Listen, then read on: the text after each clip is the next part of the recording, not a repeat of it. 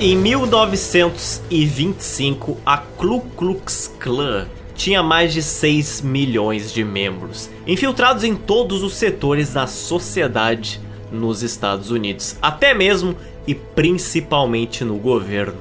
No estado da Indiana, mais de 30% da população era filiada à clã. No estado do Oregon, 40%. Essa clã agora lutava contra a imigração, contra o consumo do álcool e contra a integração racial. E todos que se desvirtuassem dos seus princípios estavam condenados a linchamentos e até mesmo execuções feitas pelos chamados Cavaleiros da Clã. No sul dos Estados Unidos, a organização ela influenciou outros movimentos supremacistas, responsável por destruir as residências, as lojas e bairros inteiros de afro-americanos. Só no ano de 1919, mais de 60 desses ataques ocorreram por todo o país, o que levou a milhões de afro-americanos migrarem, deixando o sul para morar no norte e no oeste do país. E não só isso, a clã estava agora empregando profissionais de relações públicas. Ela tinha revistas e jornais que divulgavam as atividades da organização e organizações locais tinham até suas bandas musicais. A clã ela havia se tornado multifacetada. Havia um clube agora específico para as mulheres, a Women of Ku Klux Klan, e até mesmo alas da organização destinadas a indoutrinar meninos, meninas, crianças e até bebês. Esses clubes, eles eram mobilizados para organizar desfiles, palestras, comícios e até boicotes a empresas locais pertencentes a afro-americanos, católicos e judeus. Espalhando-se numa velocidade recorde no início do século XX, a KKK chegou até o Canadá onde eles faziam oposição à imigração afro-americana e a vários outros grupos católicos. A clã, ela estava até mesmo nas telas de cinema. Um filme que vangloriava os cavaleiros da clã, da primeira clã, chamado O Nascimento de uma Nação, fez tanto sucesso no país que se tornou o primeiro filme a ser exibido dentro da Casa Branca, no caso, para o presidente na época Woodrow Wilson, que teria dito o seguinte sobre esse filme. É tudo terrivelmente verdadeiro. Tamanha foi a força da clã que em 8 de agosto de 1925, mais de 50 mil membros marcharam na frente da Casa Branca em Washington. Entretanto, a clã ela encontrava resistência de diversos grupos como a Associação Nacional para o Avanço de Pessoas de Cor, a NAACP, que denunciava os abusos do grupo, realizando inclusive lobby contra governadores e prefeitos que estavam inseridos na KKK. Essa aqui é a segunda encarnação da Ku Klux Klan, muito mais forte e poderosa do que a sua primeira versão do século XIX, que a gente comentou no nosso episódio anterior. Em seus eventos públicos, as cidades com sedes locais da clã eram compostas de famílias brancas sorridentes, de carros alegóricos, festejos floridos e muita música. Mas na realidade, de noite, nas sombras, longe dos olhos da polícia ou com o aval dela, muitas vezes conivente, os cavaleiros da clã roubavam, linchavam e matavam aqueles que eram considerados inimigos da verdadeira América pretos, imigrantes ou até pessoas brancas que não respeitavam as normas sociais que a organização impunha. Por isso, meu caro platinado e meus caros ouvintes, embarquem no nosso Geolorian, a nossa máquina que viaja através do tempo e do espaço, porque nesse episódio vamos fazer uma longa viagem através da política e do clima cultural que permeava os conflitos, não mais apenas sulistas, mas que agora tomavam toda a nação americana, regida agora pelas leis de Jim Crow. Vamos juntos analisar, estudar e entender a complexa rede de motivos e figuras influentes que alimentaram a besta que engolia boa parte dos Estados Unidos da América. A KKK. Bora lá, Zoto? Preparado para escalar umas pedras altas e ver uns filmes muito polêmicos? Bora lá!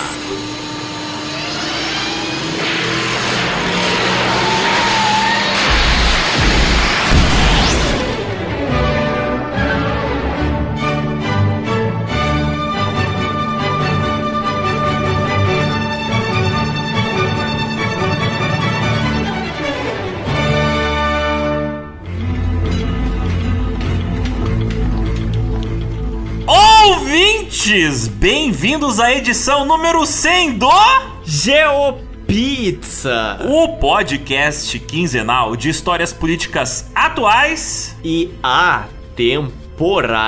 Afinal, toda história ela acaba em pizza. Ao meu lado está o imigrante que não desiste de procurar um novo local para habitar. Não nos Estados Unidos, aqui no Brasil. O platinadíssimo Rodrigo Zotes. E ao meu lado está a criatura barulhenta, o pecador desviado do catolicismo, o ditoso Alexander Demusso.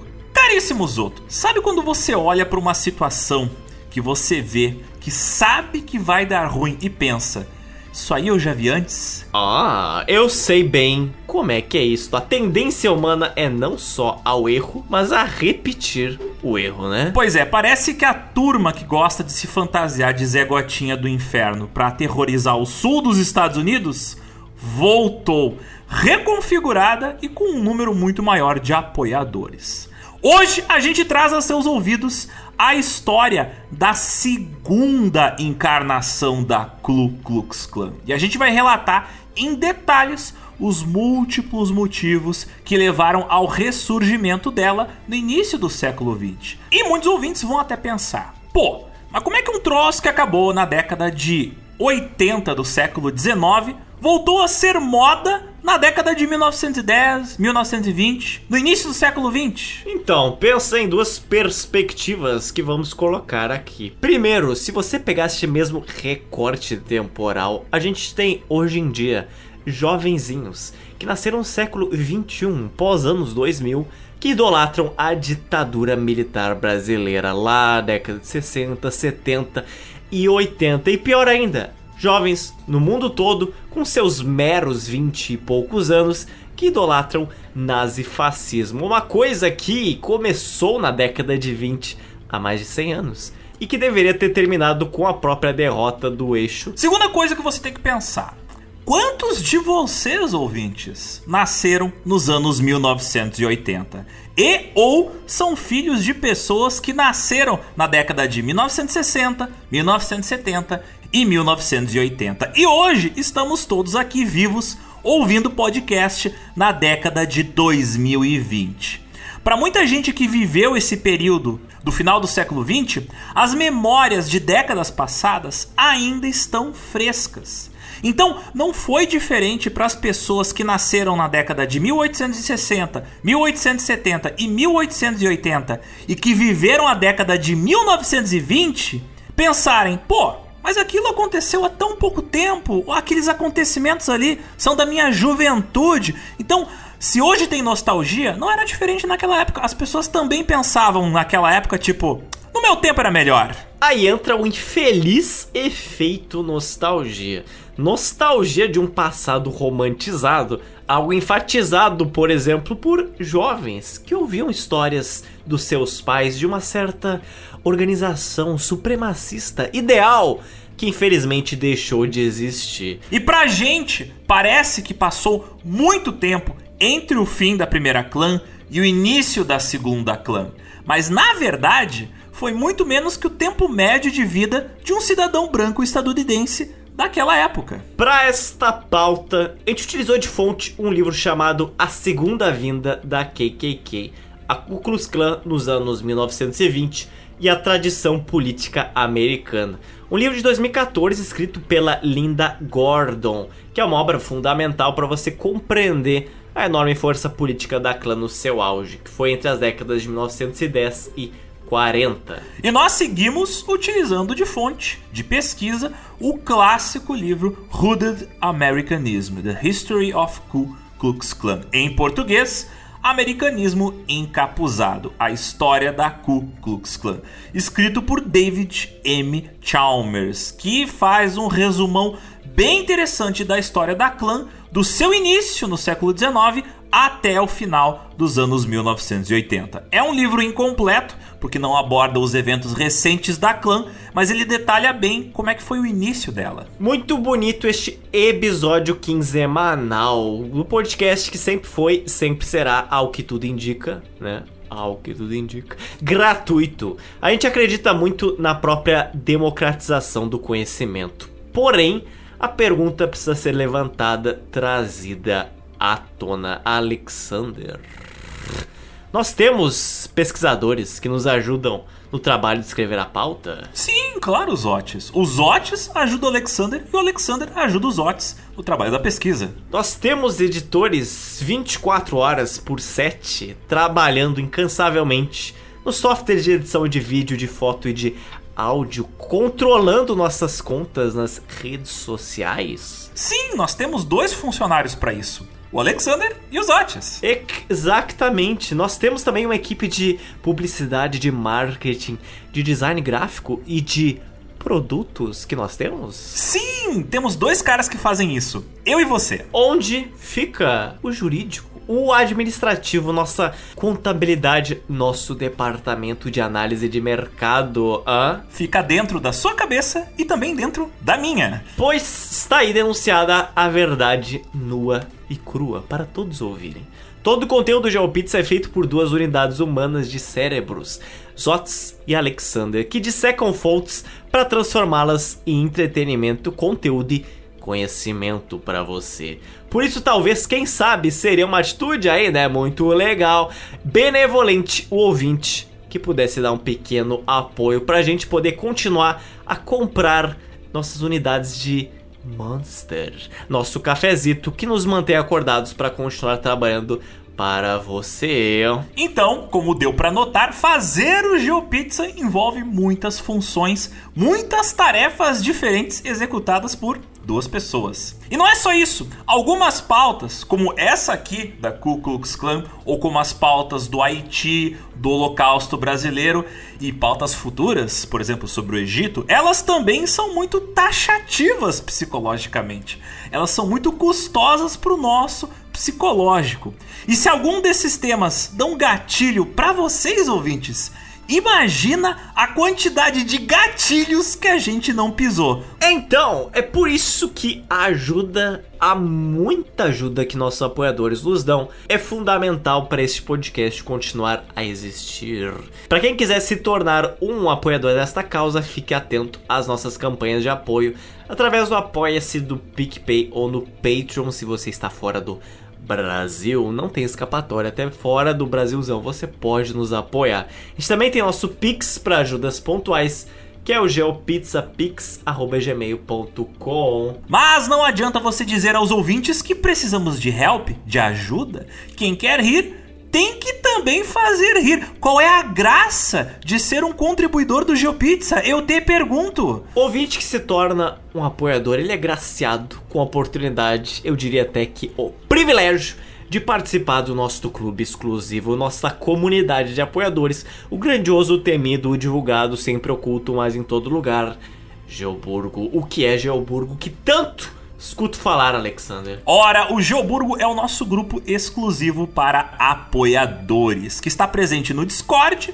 e no Zap Zap, e que também tem vários outros subgrupos paralelos como Geocais, que é uma espécie de lugar mais leve para recepcionar novos apoiadores, e claro, o Geocaos, que é o grupinho da baguncinha dos memes agressivos. Estes três grupos são locais onde o apoiador recebe updates sobre o andamento das nossas pautas, onde você também ajuda a decidir quais vão ser os próximos temas que a gente vai explorar e nos ajuda inclusive a fazer cobrança direta das suas demandas com esses dois podcasters que vos falam, sem contar nosso Discordão, nosso servidor no Discord, que de lá, meu filho. E de lá rolam coisas por voz, hein? Vou só falar isso. No Discord vocês encontram os OTs ao vivo a cores, pois é. Mas não tem só isso. Todo dia, entre as milhares de mensagens que aparecem nesses grupos, você recebe notícias do Brasil e do mundo, fotos de obras de arte, fotos de ruínas antigas da antiguidade, Você faz lá debates intelectuais de alto nível, descobre fofocas do BBB e também do GeoPizza, faz fofoca de figuras históricas junto com a gente, manda links de informações extras que expandem os temas falados nos episódios. Tem gente mandando receitas regionais, receitas de sucos. Você troca referências de livros, de séries, de filmes, de músicas. Todo conhecimento compartilhado pelos nossos apoiadores é um looping de feedback infinito, que já mudou a vida de muita gente e pode mudar a sua também, normalmente para melhor. Os ouvintes até se mobilizam, fazem viagens juntos, se encontram, namoram e tudo isso é verdade, inclusive viajam com Rodrigo Zotes. Tudo isso é factual. E falando em coisa boa, temos também que falar dos produtos da marca GeoPizza. Sim, nossos mapas, nossa linda caneca, nossos adesivos, todos desenhados, pensados, designersados por Zotes e Alexander. E eles, esses produtos, você obviamente encontra na GeoStore e na mão de quem tem bom gosto e apreço pela qualidade. Confira nossos produtos da marca GeoPizza disponíveis na Shopee, que também é uma maneira de nos apoiar, né? Comprando aí uma canequinha, um posterzinho. Mas se você não nos pode apoiar financeiramente, não quer nossos produtos, não tem nenhum problema. Existe uma terceira opção, a famosa terceira via está aqui. E ela se chama Doe uma GeoPizza. Isso mesmo. Você também pode apoiar o podcast compartilhando ele nas redes sociais, convidando seus amigos, parentes, colegas de trabalho, sua avó, seu cachorro, seus gatos, seu vizinho, convidar todo mundo para escutar o nosso podcast. Parece pouco o simples fato de você indicar um episódio do GeoPizza, mas pra gente que faz o podcast, ajuda muito, muito mesmo. Então, que você acha uma troca onde você não gasta nada e todo mundo envolvido sai lucrando. É exatamente isso. Você doa uma GeoPizza. Compartilhe a sua edição do Gel favorita, porque você, através disso, fortalece uma amizade, não gasta nada, enriquece a vida de alguém e ainda ganhamos um ouvinte. É vantagens para todos os lados. Agora, se você não faz nenhum dos três, eu estou indo aí na sua casa daqui a 20 minutos. 20 minutos não, Zóz, daqui a 3 horas, porque o episódio é longo. Mas eu sei fazer duas coisas ao mesmo tempo. Gravar e perseguir ouvintes. Gravar e agredir ouvintes que não nos agregam. Mas chega de falar de coisas boas. Estou cansado de positividade, de apoios, de amizade, de conhecimento. O tema hoje é ódio e ignorância. Então, se preparem, ouvintes, porque vai vir uma enxurrada de chorume. Porque nessa edição nós vamos destilar cada um dos elementos envolvidos no preparo e na distribuição do produto do ódio de maior sucesso entre os estadunidenses do início do século XX, a Ku Klux Klan.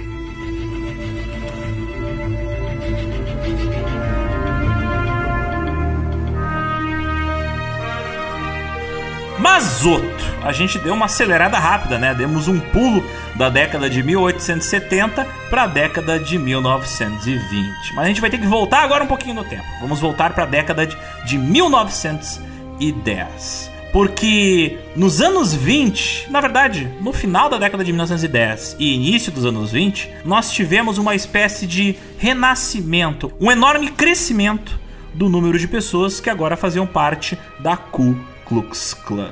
Mas aí fica uma pergunta: por que isso aconteceu? E a resposta vai te enojar. Hum. Foi por causa de um filme. Isso mesmo, por causa de um dos filmes mais importantes da história do cinema, é que a Ku Klux Klan entrou em sua fase mais poderosa. Em 1915, D.H. Griffith, que já naquela época era um dos primeiros diretores de cinema a ter reconhecimento por parte do público e da crítica, um cara cujos filmes eram aguardadíssimos, ele vai lá e lança mais um dos seus filmes, mais um dos seus projetos que eram sempre altamente rentáveis.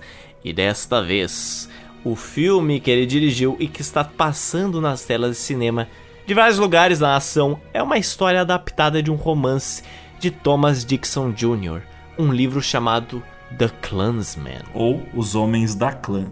Você já tem uma dica de que filme é esse. os mais entendidos já devem saber de que filme estamos falando.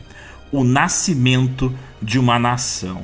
Um dos filmes mais polêmicos da história do cinema. E ele é polêmico porque ele é um filme extremamente racista, que mostra uma visão onde a clã é, na verdade, um bando de heróis salvando o Sul.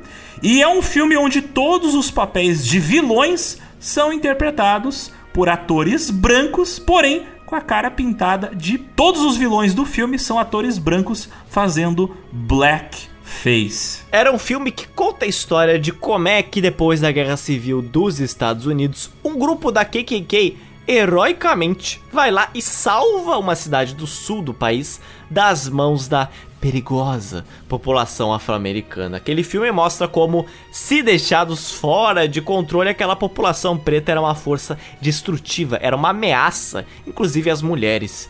E os únicos capazes de salvar a nação daquela ameaça da igualdade racial eram aqueles cavaleiros da KKK, aqueles homens da clã. Esse filme, obviamente, era uma absurda propaganda que glorificava a KKK, tendo sido uma história adaptada de um livro racista, escrito por um escritor racista. Porém, o filme em si, ele foi realizado por um diretor que, apesar de não ser abertamente um supremacista branco, ele reproduzia o pensamento racista e a mentalidade do Sul. Uma mentalidade que estava muito forte nessa época, porque, como dissemos antes, esse período ali do início do século 20 estava tendo um monte de revisionismo histórico nos estados do sul e a galera estava, digamos assim, ensinando, principalmente nas salas de aula e nos livros de história de historiadores do sul, que não, não é bem assim. A confederação, apesar de ter perdido a guerra, ela tinha os seus motivos, a galera era do bem, coisa e tal. E essa mentalidade era reproduzida ali pelo livro do Thomas Dixon Jr. Logo após o lançamento desse filme em Los Angeles, o Thomas Dixon Jr. resolveu convencer o presidente Woodrow Wilson a exibir o filme simplesmente dentro da Casa Branca. A primeira vez que houve uma sessão de cinema particular para um presidente dos Estados Unidos dentro da Casa Branca foi para exibir um filme que vangloriava a KKK, você veja. Mas isso até tem um motivo específico para isso ter acontecido. O Thomas Dixon Jr., ele, quando era jovem, estudou junto com o presidente Wilson. Então eles eram já amigos de longa data. O presidente Woodrow Wilson viu o filme e ele falou o seguinte dele. O que, que ele falou, Alexander? É como escrever a história com um raio. Tudo é terrivelmente verdadeiro. Olhei. E de novo, ele estava falando isso porque a versão da história do sul dos Estados Unidos, a versão da história sobre o período da reconstrução que você via no filme O Nascimento de uma Nação, era a versão que era comumente publicada naquela época. E você raramente encontrava um livro que ia de encontro, que questionava essa visão de que ah, o Sul foi vítima dos ataques do Norte. De novo, essa galera que pensava essas coisas não era a exceção, fazia parte de uma maioria. Enquanto jornais e revistas aclamavam o filme, o empresário, um pregador local no estado da Geórgia, que estava naquele momento específico se recuperando de um acidente de carro, que eram bem numerosos nessa época, só abrindo um parênteses, um cara chamado William Joseph Simmons, ele achou tudo aquilo muito interessante. Já que ele estava lá de cama, ele viu aquele filme algumas várias vezes, ele leu críticas sobre o filme e aí ele pensou: mas por que que eu não vou reviver a Ku Klux Klan? Isso mesmo, essa foi a sucessão de eventos que ele teve. Lembrando que nessa época, um filme, por mais blockbuster que ele fosse, e sim, O Nascimento de uma Nação foi talvez um dos primeiros blockbusters, um dos primeiros mega blockbusters americanos, um filme nessa época ele não era lançado simultaneamente em todas as salas de cinema do país. Na verdade, o rolo de filme, como nós já contamos no nosso episódio sobre o início da história de Hollywood, os rolos de filmes, uh, quando terminava a exibição em uma cidade, e se o filme fizesse sucesso, esses rolos eles eram levados para outra cidade, e depois para outra cidade, e depois para outra cidade. Então levava às vezes anos para um filme atravessar o país. Isso fazia com que o filme demorasse mais tempo para dar lucro, mas fazia com que o filme desse lucro por um período de tempo muito mais longo, porque o filme continuaria sendo comentado, discutido, falado na mídia por vários anos depois do seu lançamento,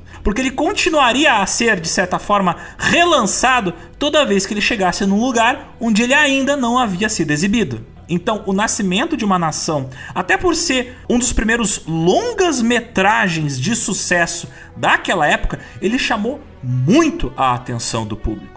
E claro, muita gente hoje em dia fala que foi um filme revolucionário. Na verdade, o Griffith ele apenas pegou e colocou num mesmo filme uma série de inovações em termos de roteiro, montagem e filmagem que ele viu outros muitos cineastas fazerem e ele pensou, bem, e se eu juntar tudo isso que outras pessoas inventaram e colocar numa única obra de arte? Até por isso que o filme, em termos de filme, de produto, ele é muito bem feito, apesar de ser né, uma obra claramente extremamente racista. Voltando ao nosso caríssimo reverendo William Joseph Simmons, ele ficou com esse filme muito forte na cabeça. E aí ele resolveu tomar uma atitude. O Simmons aproveitou a popularidade deste filminho para reforçar o apelo da clã novamente. Ele resolveu juntar uma galera e reiniciar as atividades da organização, simples assim. O Simmons colocou um plano em ação assim que soube que o filme seria lançado ali na cidade dele, em Atlanta, Georgia, em 6 de dezembro de 1915. Foi literalmente uma ação publicitária. Olha só.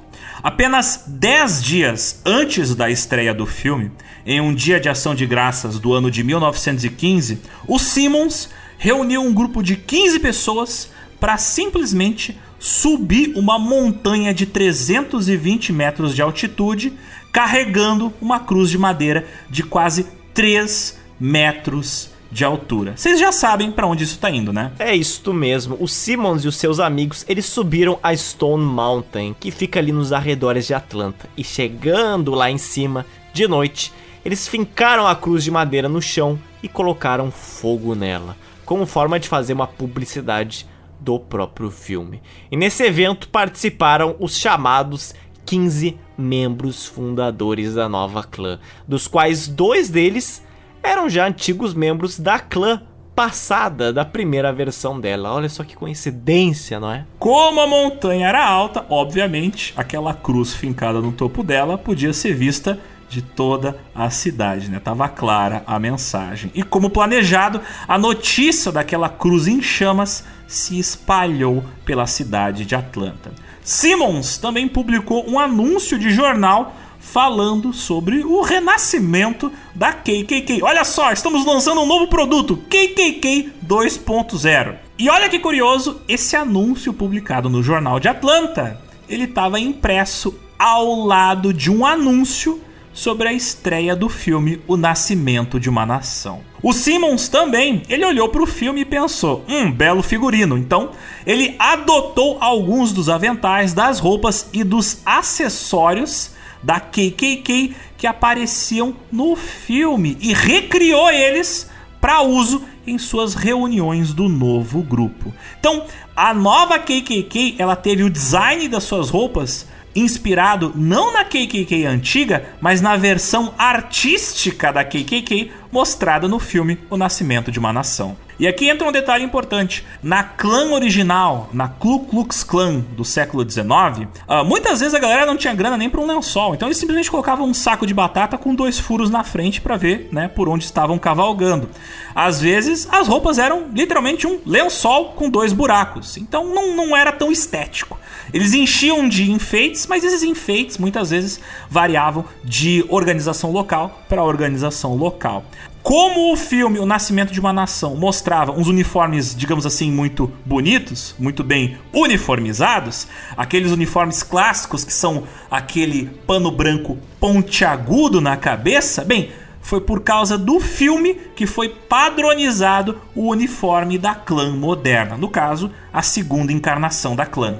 E olha que interessante, o fato dos cavalos também serem encapuzados não era um costume da clã original, mas é uma liberdade artística tomada pela direção de arte do filme O Nascimento de uma Nação, porque os cavalos, estando também uniformizados de branco, pareciam muito mais dramáticos, muito mais teatrais quando mostrados no filme. E aí, para copiar aquela estética do filme, o pessoal da Nova Clã resolveu copiar os uniformes do filme e não reviver os uniformes da clã original. Mas voltando à montanha com a cruz pegando fogo.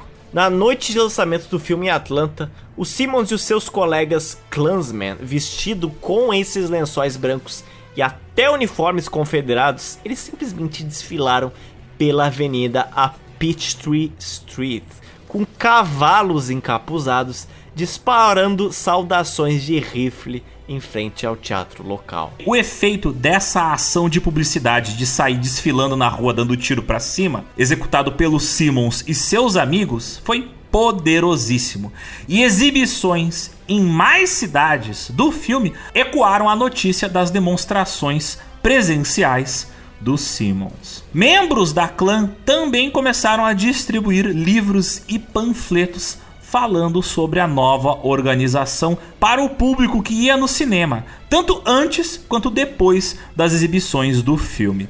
E para os novos recrutas da KKK eram feitas exibições privadas do filme O Nascimento de uma nação. Aliás, esse filme desgraçado, ele continuou sendo uma forte ferramenta de recrutamento ao longo de quase todo o século XX. Logo em seguida, o fundador da nova clã, William J. Simmons, ele se juntou a outras 12 organizações fraternas diferentes.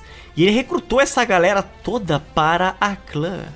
Com o peito coberto de distintivos fraternos, modelando o estilo da clã com o mesmo tipo de simbolismo dessas organizações fraternas. Os organizadores da nova clã, chamados de Kligos, eram responsáveis pelo processo de inscrição de centenas de novos membros, que pagavam taxas de iniciação e recebiam em troca os seus uniformes branquinhos da KKK. Os organizadores locais ficavam com metade do dinheiro e mandavam o restante para autoridades estaduais ou nacionais da KKK. Quando o organizador regional terminava de cadastrar o máximo possível de homens de determinada área, ele organizava uma manifestação com a participação de vários membros da clã, geralmente ali com as cruzes em chamas, e talvez ele até presenteasse uma Bíblia a um pregador protestante local para fazer de novo aquela publicidadezinha. Ó, oh, aí, pastor, ajuda a gente, nós, a aumentar o número de integrantes da clã. Faz aí uma pregação em nosso favor. Depois, ele deixava a cidade com o dinheiro arrecadado ele partia para a cidade próxima para instalar outra franquia da KKK. Já desde o início, essas unidades locais funcionavam da mesma maneira que muitas outras organizações fraternas. E ocasionalmente até traziam palestrantes ou faziam eventos para as famílias dos integrantes da clã. E embora seja uma prática anterior à Ku Klux Klan, aquele símbolo racista da cruz em chamas, ele virou um sinônimo de atividades de intimidação da KKK e, claro, junto com a padronização dos métodos da clã, isso se tornou um dos símbolos de ódio mais potentes nos Estados Unidos da América. Onde você viu uma cruz pegando fogo, não necessariamente era a presença da clã, mas era certamente a presença de alguém que não gostava de quem fosse diferente. Mas nesse momento a organização não era muito grande. Na verdade, ela permaneceu como um pequeno grupo local até a década de 20, 1920. William Simmons, ele inicialmente ele teve pouco sucesso em recrutar membros ou arrecadar dinheiro e a clã permaneceu uma pequena operaçãozinha na área de Atlanta até 1920. Mesmo assim, o grupo produzia publicações de circulação nacional, impressas na sua sede em Atlanta, no estado da Geórgia. Eram jornais e revistas que faziam propaganda da clã e divulgavam as atividades do grupo. Publicações como a Searchlight, que foi impressa de 1919 a 1924, você tinha o jornal Imperial Nighthawk, que durou de 1923 a 1924, e claro, a revista The Courier, que tinha como subtítulo The Magazine of Americanism, ou, traduzindo para português, a Revista do Americanismo. Em 1920, William Simmons ele passou as atividades diárias do escritório nacional da KKK para dois publicitários, exatamente. Dois publicitários chamados Elizabeth Tyler e Edward Young Clark. Com essa nova liderança de dois publicitários, houve uma revigoração da clã e ela começou a crescer rapidamente. As publicações, palestras e sermões dos ativistas da clã, eles faziam apelo para os novos membros com base nas tensões sociais da época, clamando por uma reação a favor da aprovação da lei seca. Também discursavam contra a imigração e contra as novas liberdades sexuais. Porque sim, a década de 1920 nos Estados Unidos da América foi uma década de mudança de costumes. Alguns até dizem que foi uma época de libertinagem e excessos. E essa mudança de costumes mais conservadores para um pensamento mais liberal, principalmente nas grandes capitais, isso aí você vê facilmente, pode diagnosticar facilmente pela cultura musical e pela cultura do cinema da década de 1920. E vendo tanto jazz e tanta saia curta nas revistas, nos jornais, nos discos, nos filmes, é óbvio que os protestantes ultraconservadores ficaram com o cabelo de pé e iriam fazer oposição à mudança cultural que, na visão deles, iria destruir a nação.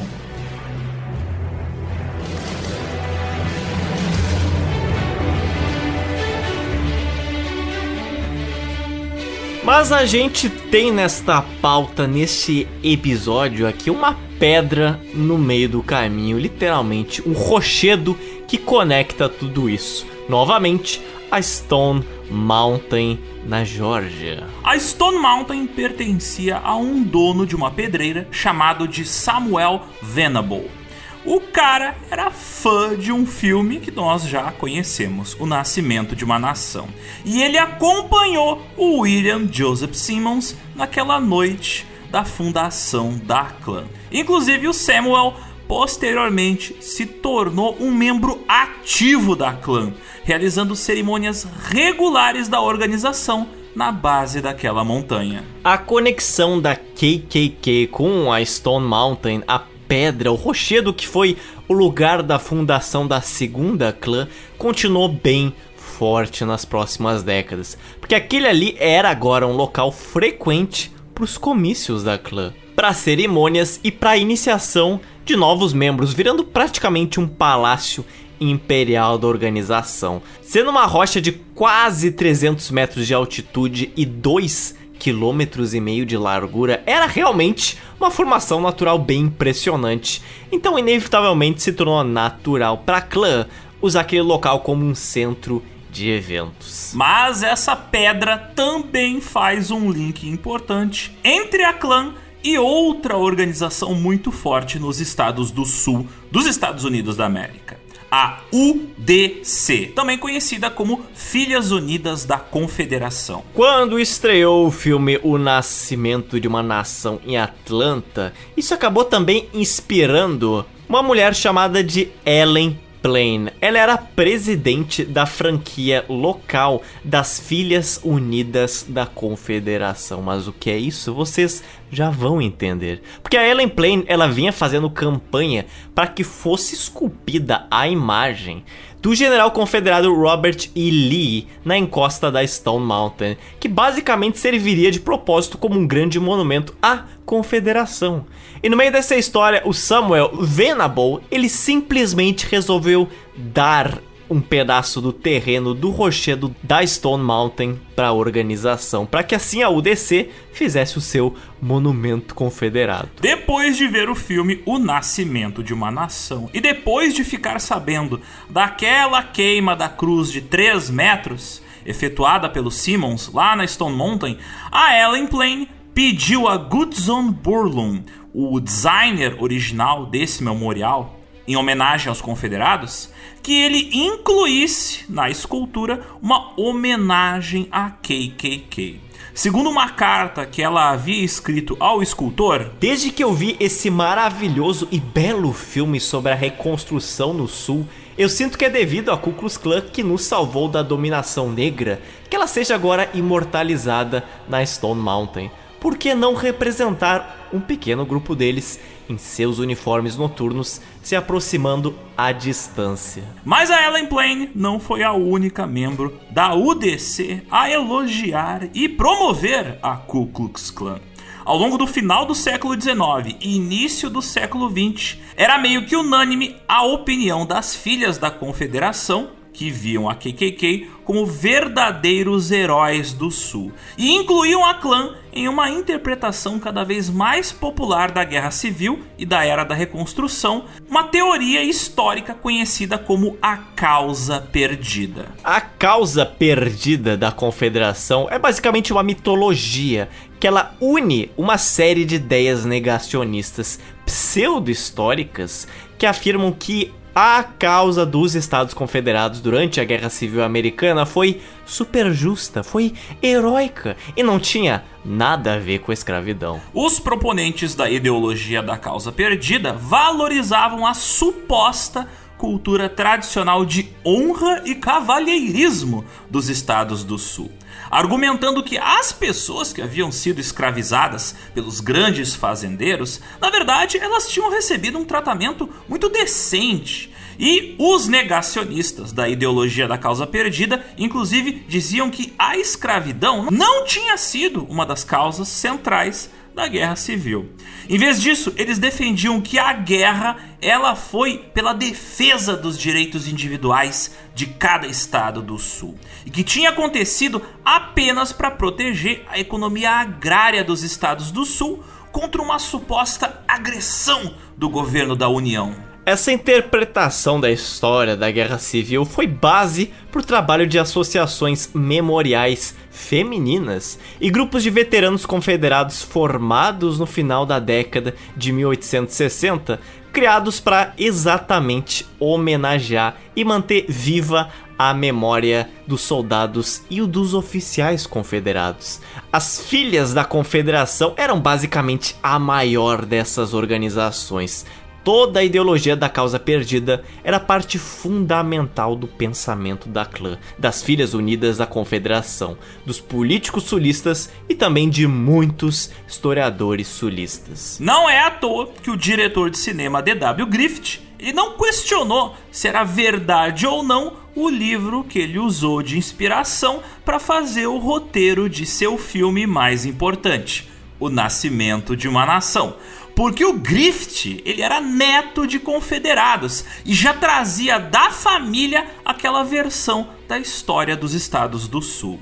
E na virada do século XIX para o século XX, a causa perdida estava firmemente estabelecida como um foco central das atividades da organização Filhas Unidas da Confederação, que financiavam, através de campanhas de arrecadação de fundos, a instalação de estátuas de, entre aspas, heróis confederados por todas as grandes cidades dos estados que antes haviam feito parte dos Estados Confederados. E neste cenário, uma mulher chamada de Mildred Lewis Rutherford, na cidade de Athens, também no estado da Geórgia, ela foi a historiadora oficial das Filhas Unidas da Confederação. Isso entre os anos de 1911 e 1916. E é claro, ela apoiou fortemente a causa perdida e a importância da KKK nos seus discursos, livros e panfletos que contavam a história do Sul, da escravidão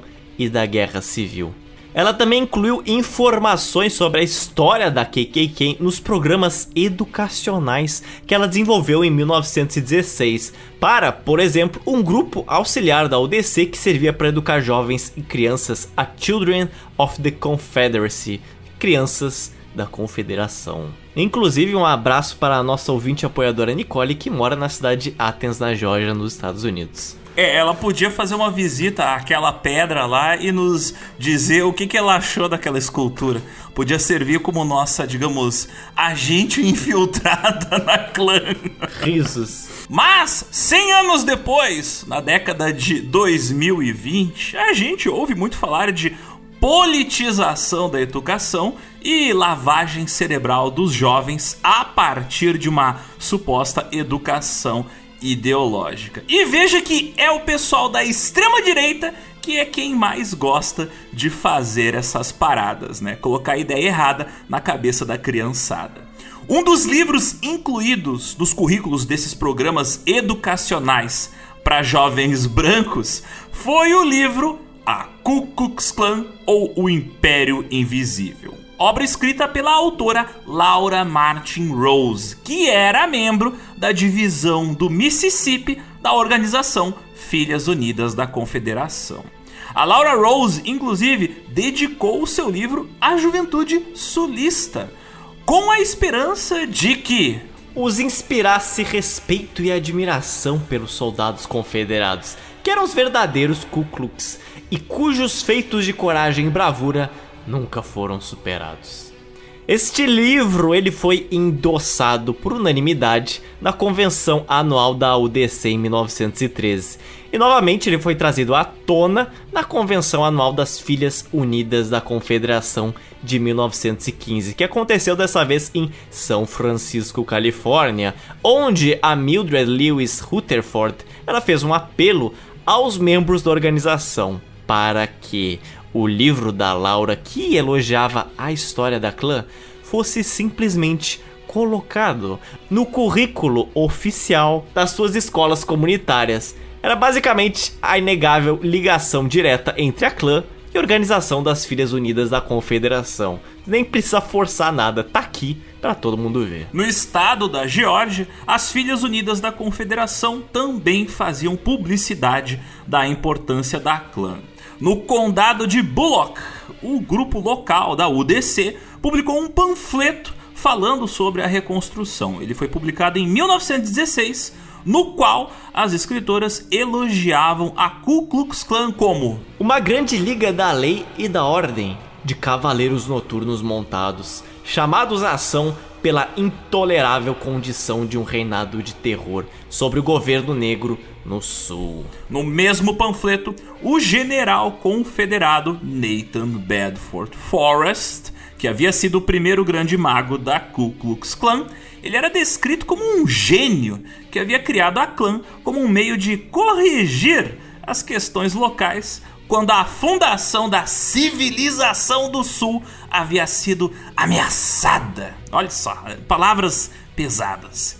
E na cidade de Roma, também na Geórgia, um grupo local da UDC ergueu um monumento em homenagem ao Nathan Bedford Forest. Apesar do aprofundamento dos laços entre a UDC e a KKK, a Ellen Plain ela não conseguiu fazer o que ela queria. Ela não conseguiu adicionar a escultura da Ku Klux Klan já na escultura que foi feita na Stone Mountain. Só para entender, foi feita uma escultura dos confederados na Stone Mountain, mas não especificamente mostrando a Ku Klux Klan.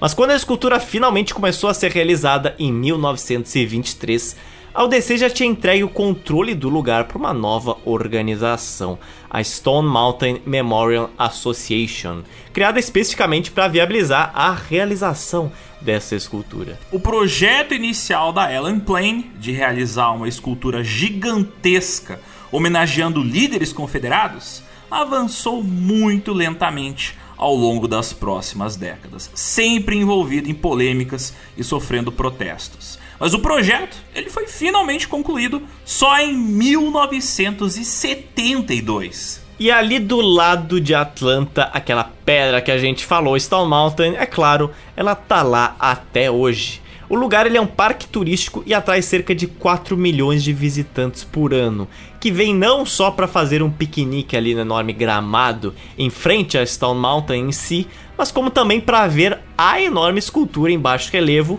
cobrindo a face norte da montanha, que é dos três líderes da confederação o Robert E. Lee, o Stonewall Jackson e o Jefferson Davis. Todos eles estão ali montados em cavalos, cada um segurando um chapéu sobre os seus corações. Várias tentativas foram feitas ao longo das últimas décadas para que fosse dinamitado aquele troço.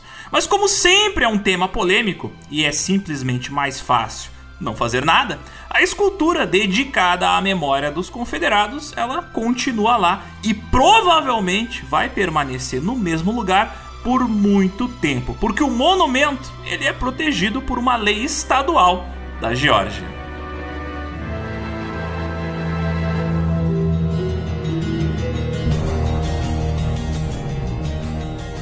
Existem certos acontecimentos aqui na história da humanidade que normalmente se repetem ao longo dos séculos.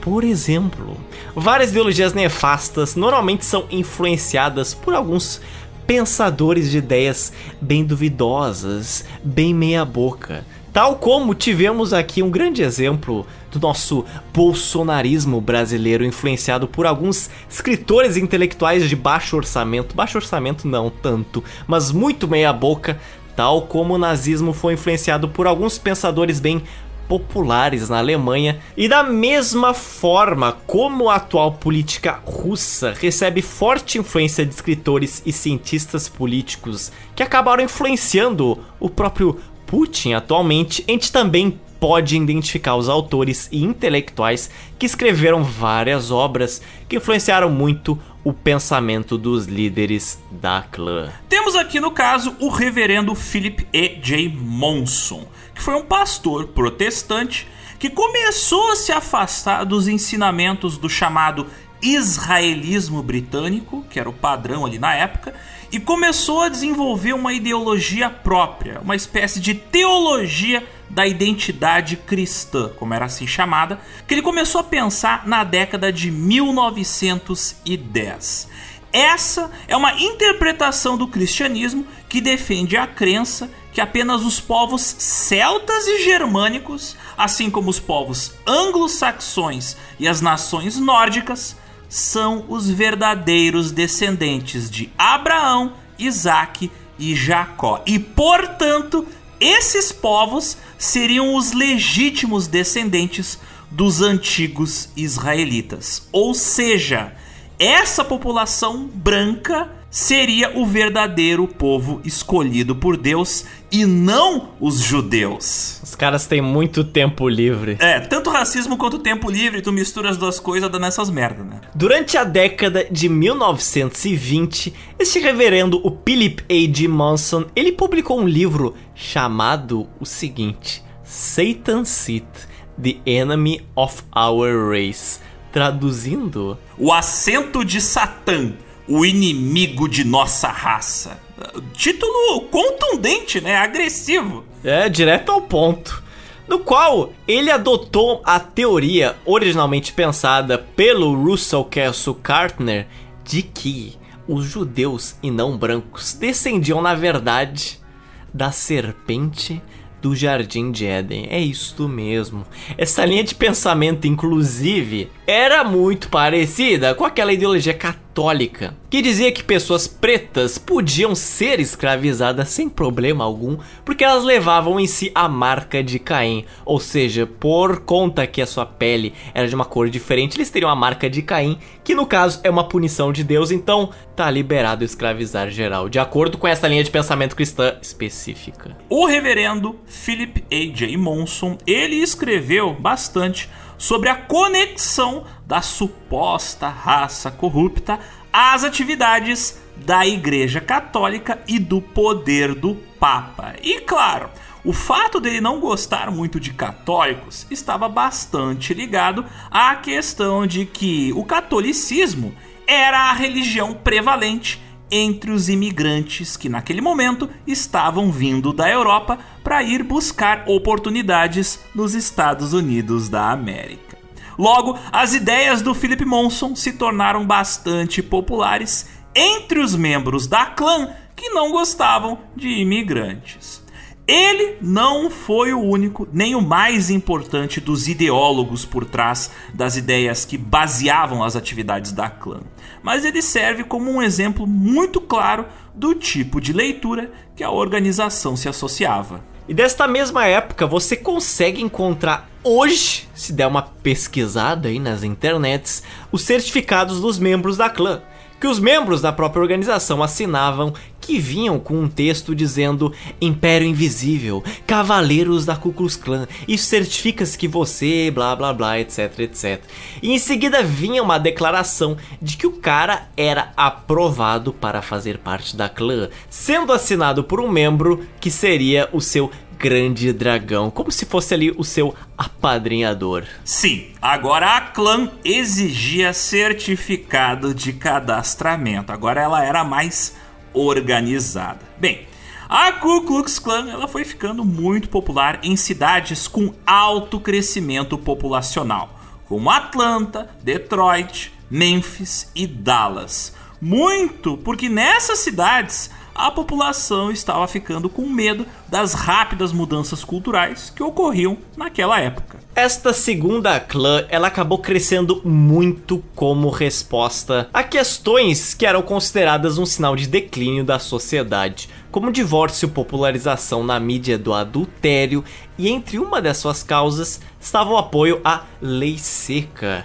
Eles também viam com um perigo crescente o poder dos católicos e judeus dos Estados Unidos e a consequente proliferação de valores culturais não protestantes. Tava crescendo nessa época o sentimento anti-imigração, um medo também muito forte do comunismo e do anarquismo, que já existia na década de 1910, mas isso se somou ao intenso sentimento anticatólico. Até porque a maioria dos imigrantes europeus que chegavam nos Estados Unidos, eles não eram protestantes, eles eram católicos. Por isso, por algum tempo, os principais alvos da clã eram imigrantes do sul e do leste da Europa, principalmente católicos. E claro, os defensores da lei seca, eles já vinham há algum tempo vinculando o consumo da bebida e o aumento da criminalidade nas grandes cidades à chegada dos imigrantes. Desde o início, a lei seca ela estava envolvida em preconceitos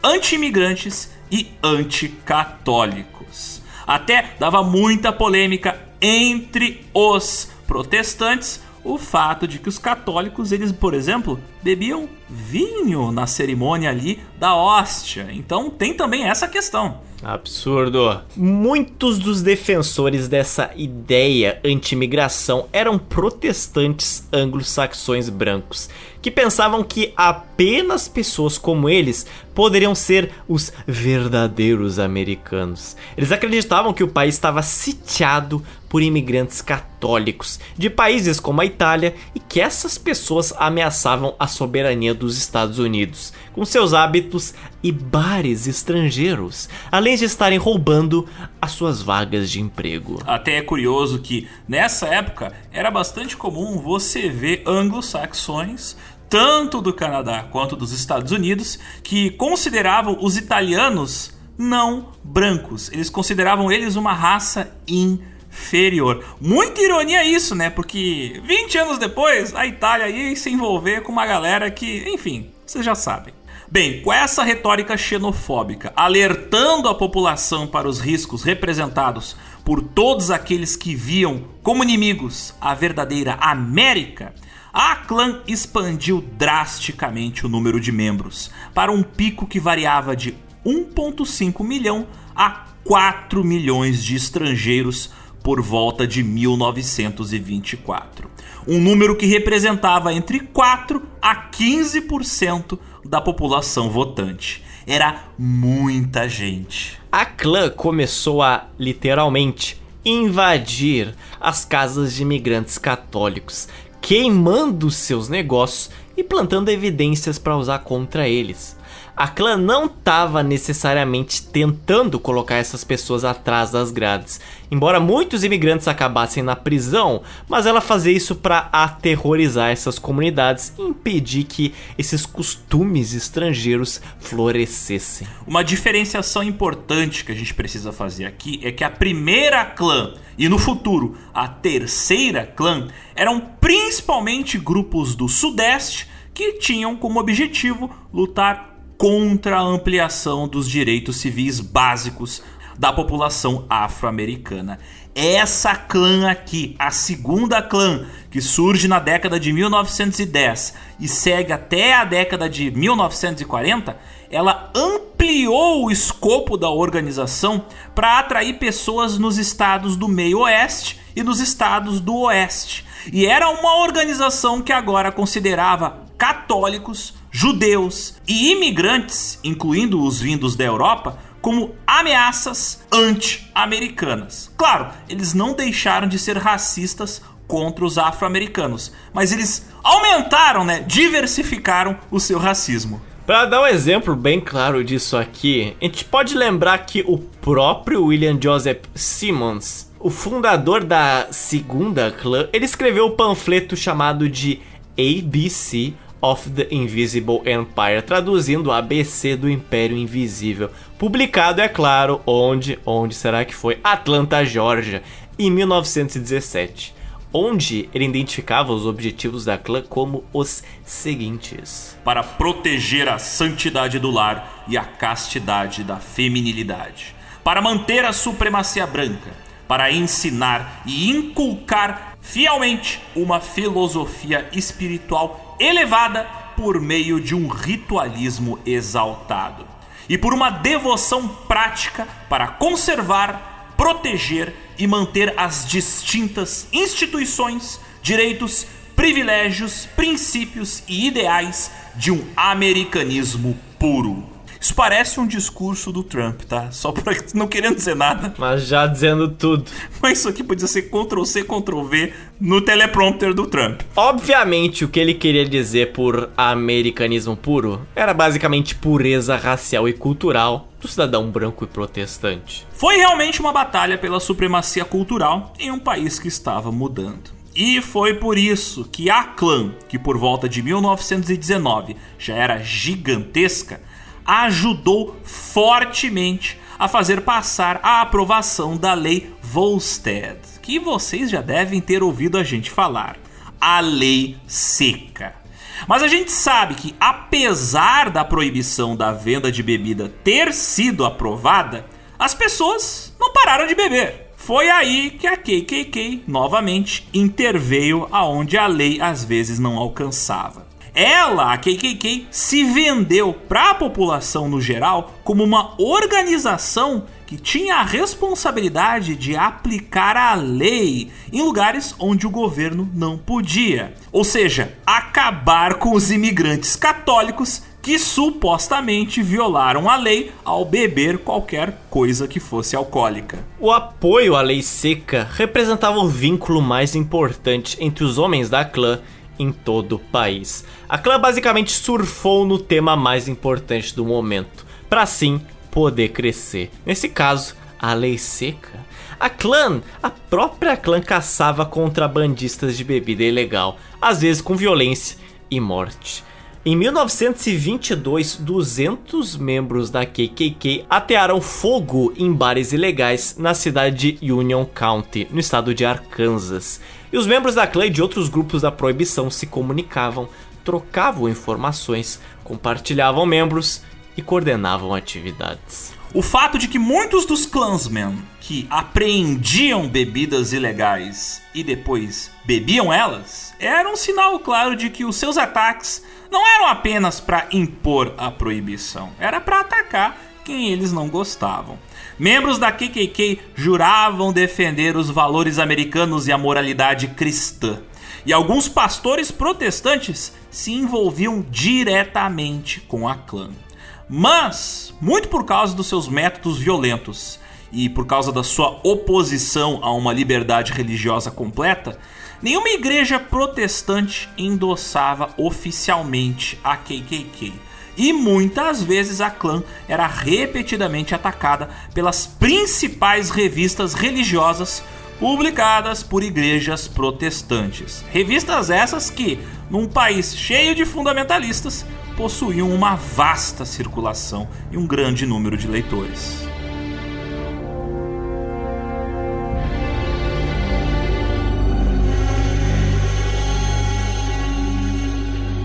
Falando de religião, é preciso abrir aqui este leque, puxar esta ponta. Porque a mídia da igreja metodista, ela fazia ataques até selvagens contra a clã, enquanto a imprensa ligada já à igreja batista, ela tolerava de certa forma a organização, mas sem nunca criticar diretamente ela, é claro. E várias denominações religiosas menores, até regionais, também não davam seu apoio às atitudes da clã. Mas tem um grande porém aí. Dois terços dos palestrantes nacionais da clã, eles eram o que, Alexander? Pastores protestantes. Uhum. O rápido crescimento da clã no início da década de 1920 foi em parte o resultado de uma campanha de marketing multinível inovadora. Além disso, a liderança da clã se concentrou mais em monetizar a organização durante esse período do que cumprir com objetivos políticos da organização, apesar de que eles tinham um ativismo político muito forte. Desde o início, os líderes locais, eles lucravam com a expansão de seu quadro de membros.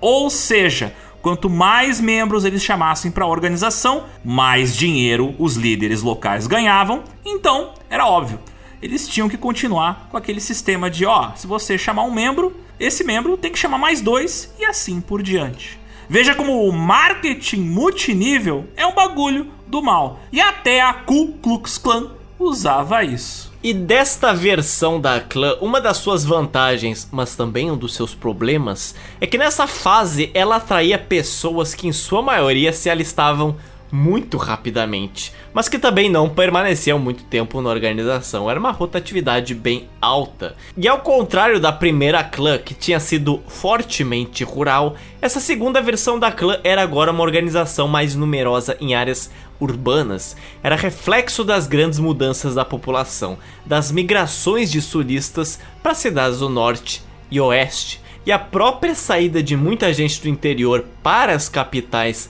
nos estados do sul também contribuiu muito para isso. Por exemplo, no próprio estado do Michigan, 40 mil membros da clã viviam na capital, Detroit, onde representavam mais da metade de todos os membros da clã no estado. A maioria dos membros da clã, eles eram brancos, de classe média baixa e média, que temiam as ondas de imigrantes recém-chegados às grandes cidades industriais. Lugares onde esses imigrantes que vinham de fora dos Estados Unidos supostamente, segundo a clã, estariam roubando as suas oportunidades de trabalho. Você tinha milhões de imigrantes vindos do sul e leste da Europa. Imigrantes vindos do sul e do leste da Europa, ou católicos ou judeus, imigrantes pretos ou brancos pobres, isso trazia consigo novos costumes e alterava a composição étnica dos bairros, que antes eram tipicamente brancos e protestantes. À medida que essas novas populações chegavam às grandes cidades, essas rápidas mudanças foram criando tensões sociais. E devido ao rápido ritmo de crescimento populacional de cidades industrializadas como Detroit e Chicago, onde o número de fábricas crescia e acabava chamando para a cidade muita gente à procura de emprego, por causa da resistência inclusive dos antigos moradores, a clã cresceu rapidamente no meio oeste dos Estados Unidos. Em outras cidades que estavam também crescendo rapidamente, como Dallas e Houston, no estado do Texas, a clã também teve uma forte expansão lá. Um exemplo até curioso desses conflitos é possível encontrar na cidade industrial de Worcester, que fica no estado de Massachusetts. Porque ali na década de 1920, onde a clã cresceu e adquiriu poder muito rapidamente, mas posteriormente também teve um rápido declínio devido à própria oposição de quem? da Igreja Católica. Porque até onde as fontes apontam, não houve casos de violência na região e até os jornais locais tiravam sarro dos uniformes dos clansmen, chamando eles de cavaleiros de camisola. A clã ali não se tornou nem um pouco popular. Nessa região, cerca de metade dos membros da KKK eram descendentes de imigrantes suecos e imigrantes de primeira geração. Aí o ouvinte vai pensar, mas eles não odiavam imigrantes? Calma, é que esses descendentes de imigrantes suecos eram todos protestantes e a cidade era composta, em sua maioria, de imigrantes. Então a clã, para crescer lá, pegou o que na visão deles era o menor dos males, né? Esses caras são loirinhos, branquinhos e protestantes, pode ser da clã. E talvez exatamente por causa dos conflitos étnicos e religiosos entre os imigrantes mais recentes, que eram esses descendentes de suecos, foi aí que aumentou o número de integrantes da clã. Porque na cidade de Worcester, os suecos protestantes se aliaram a KKK para lutar contra os irlandeses, que eram católicos e que tinham chegado na cidade há muito mais tempo e logo possuíam um poder político de número e ideológico muito maior sobre a cidade. E desde o renascimento da clã, os jornais das grandes cidades ridicularizavam os clansmen, tratando eles como arigós do interior, ignorantes, em parte por um pouco, é claro, de classicismo e elitismo, mas em parte porque, de fato, eram vários homens adultos fazendo cosplay de fantasma, usando lençol e se autoproclamando cavaleiros. Então, assim, se você até mesmo tira o racismo e a eugenia, ainda continua uma parada bem ridícula, né? Que até faz parte desse pack. Mas esse estereótipo de que a clã era composta de gente ignorante vinda do interior não podia estar mais longe da verdade. No estado de Indiana, os Klansmen eles representavam uma ampla fatia de todos os níveis da sociedade branca. Eles possuíam integrantes urbanos e rurais em números iguais e tinham integrantes que pertenciam à classe pobre trabalhadora, à classe média e a classes altamente educadas. Você encontrava desde o cara que trabalhava no chão de fábrica até o maluco que tinha ensino superior e mestrado. E apesar de serem sempre, em sua maioria, protestantes, esses membros da clã por todos os Estados Unidos, eles faziam parte de denominações diferentes dentro do espectro protestante, incluindo até homens que não tinham religião. Porque a gente está falando muito aqui de protestantismo, mas protestantismo ele engloba uma série de religiões separadas, né? Mas todas elas mais ou menos têm visões semelhantes e que muitas vezes se opõem a visões católicas.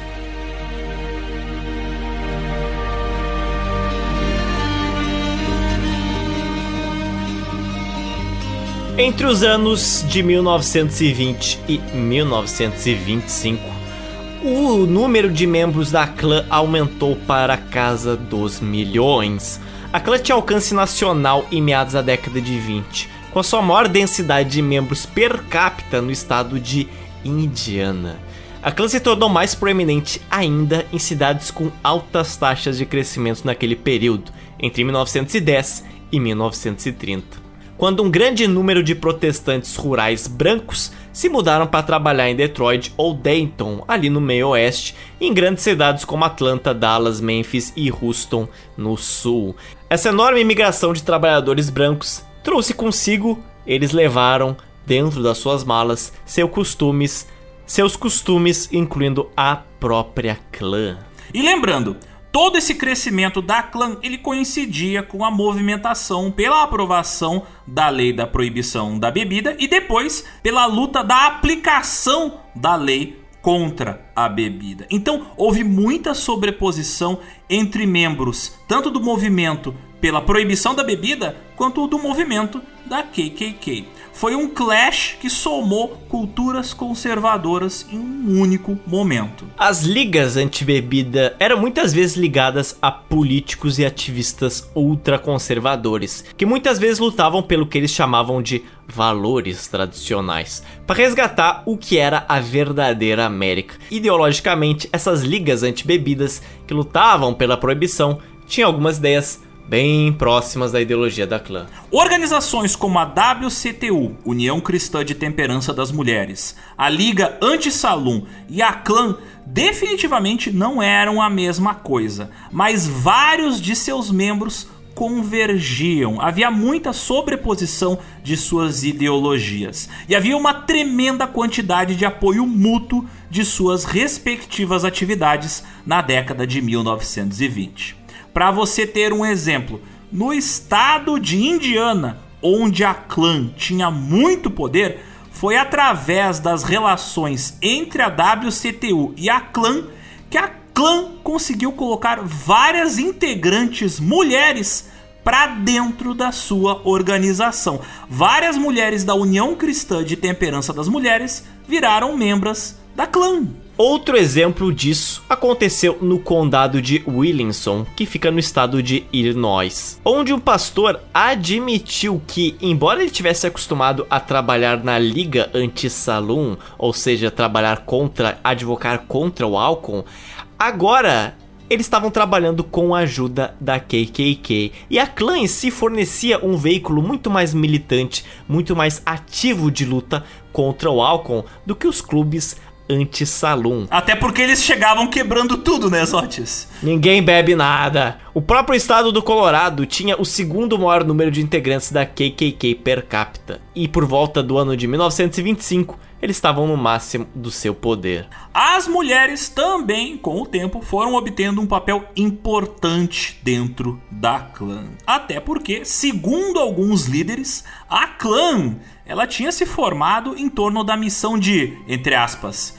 proteger as mulheres brancas de terem relações sexuais e de terem contato com os perigosos homens pretos, católicos e judeus. Olha só. Ah!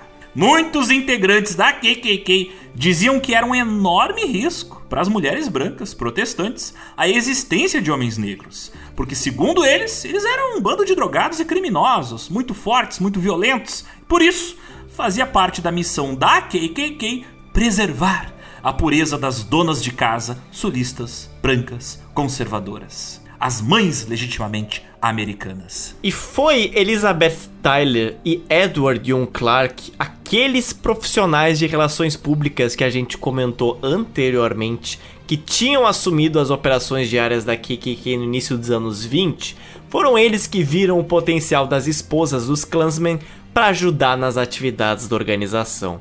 A dupla logo percebeu que as mulheres, que agora podiam votar, não apenas poderiam fornecer poder político extra, mas também podiam ajudar no financiamento da organização.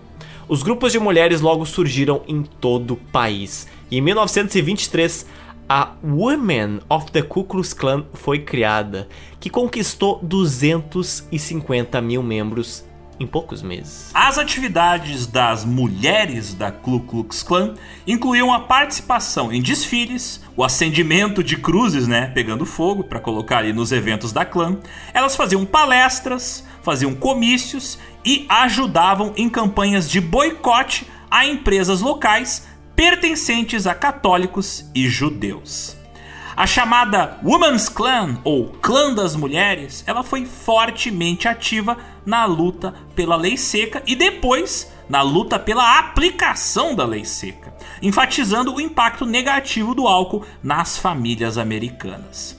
Seus esforços educacionais nas escolas públicas incluíam a distribuição de Bíblias e petições para demissão de professores católicos. Como resultado dos esforços das mulheres da clã, por exemplo, o estado do Texas passou uma lei que proibia contratar professores católicos para trabalhar em suas escolas públicas. As crianças foram as próximas a serem usadas pela organização.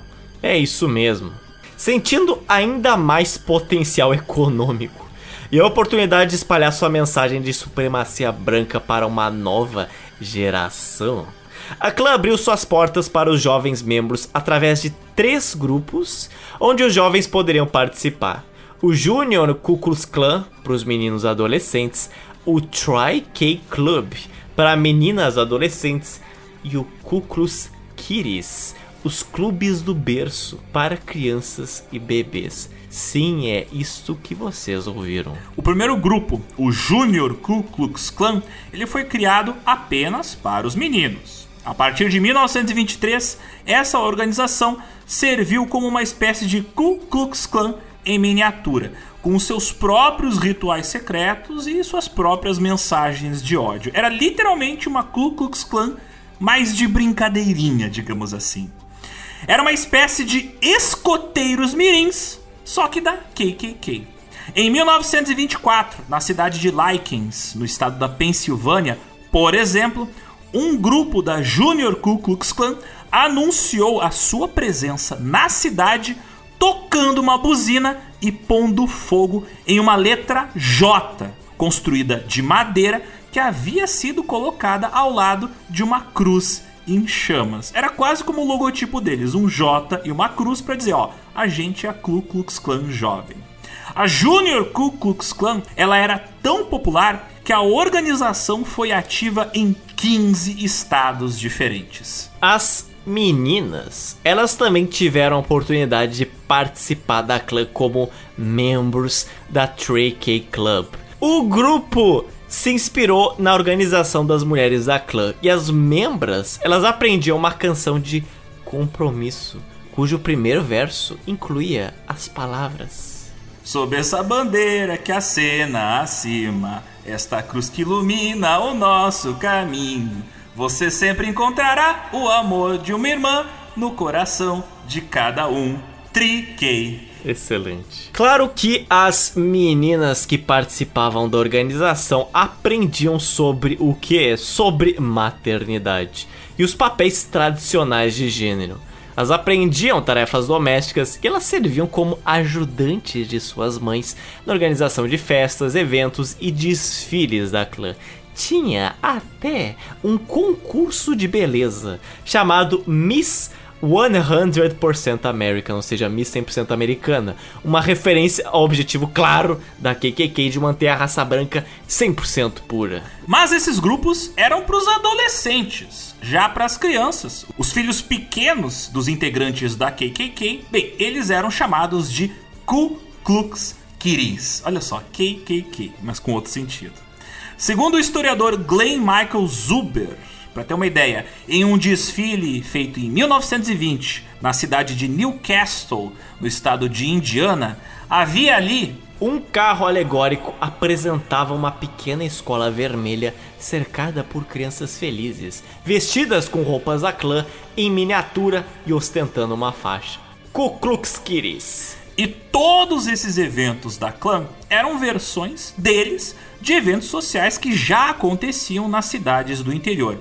Esses desfiles, festas oficiais da cidade, mas claro, a KKK sequestrava o significado original dessas comemorações, festas e feriados, sequestrava esses eventos sociais para transformar eles, essas paradas né, que aconteciam em cidades do interior, em celebrações da Ku Klux Klan. Nessas festas, nesses eventos, as crianças elas marchavam em desfiles cívicos, iam a piqueniques políticos e acampamentos de verão, além de, claro, recitarem sempre o juramento de fidelidade a clã. Todas essas atividades eram um esforço para imprimir na mente dos jovens os ideais da KKK, e o sequestro de eventos era uma tentativa de levar a sociedade toda da região na direção dos seus ideais racistas. Até o batismo em massa também era um ritual da clã, para que desde o berço a criança estivesse envolvida na cultura da organização. E sobre os eventos sociais públicos da clã, claro, nós temos que falar de como os integrantes da clã apareciam neles. Eles apareciam sempre uniformizados. O distintivo, o traje branco pontiagudo, permitia atividades públicas em larga escala, especialmente desfile e cerimônias de queimas de cruzes, enquanto mantinha em segredo a identidade dos membros. É muito famosa uma foto até cômica de membros da Ku Klux Klan em uma quermesse ali, numa festa de alguma cidade, e eles todos estão nos carrinhos que ficam em uma roda gigante. E é um monte de Zé Gotinha do inferno numa roda gigante. Mas eles estão cobrindo o rosto, porque nessa época eles ainda não tinham perdido todo o medo de mostrar a sua identidade. Então, mesmo em eventos públicos, eles iam bem fantasiados.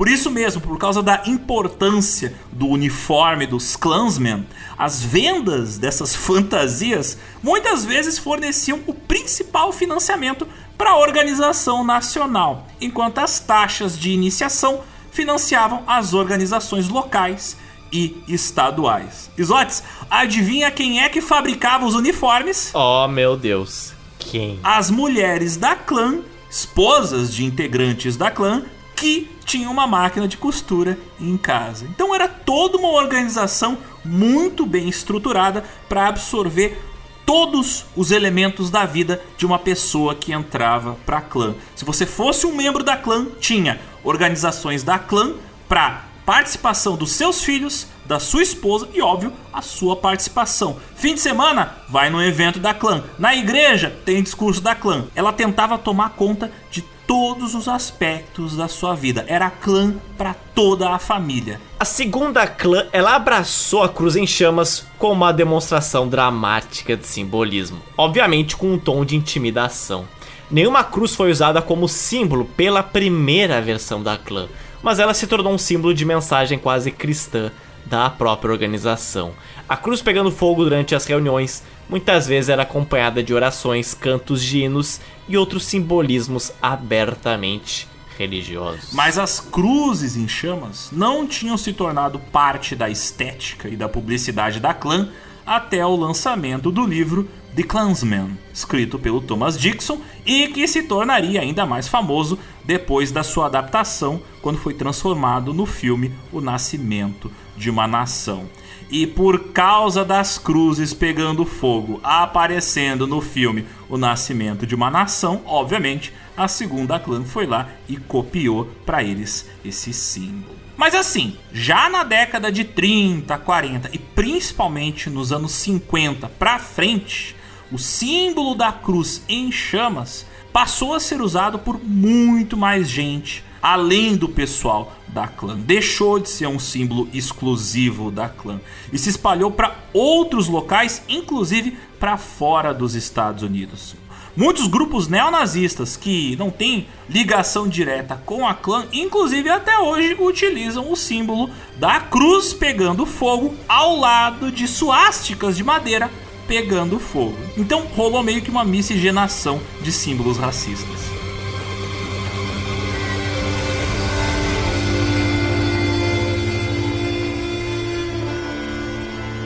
A segunda clã, ela se expandiu agora com novos grupos locais, sendo fundados em cidades no meio oeste e no oeste dos Estados Unidos, expandindo enormemente o seu território de influência. E agora, com as leis segregacionistas garantindo a supressão dos direitos dos afro-americanos, não tinha realmente uma oposição dos republicanos ao que a Clay estava fazendo. Ao não se aliar a um partido específico, na verdade, abraçando tanto o Partido Democrata quanto o Partido Republicano, a segunda versão da clã assim permanecia aberta a um número muito maior de possíveis aliados brancos e protestantes. E claro, muitas vezes por influência da causa comum da luta pela proibição do álcool, que não era uma causa exclusivamente sulista, mas de todos os Estados Unidos, a clã, como a gente falou, surfou nessa onda da lei seca. Assim, a clã abria a possibilidade de crescimento muito maior,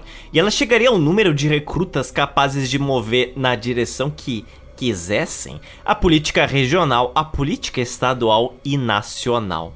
Politicamente, como a gente mesmo falou, as coisas eram agora até bem mais complexas, porque na década de 1920, a maioria dos membros da clã vivia no centro-oeste e no oeste dos Estados Unidos.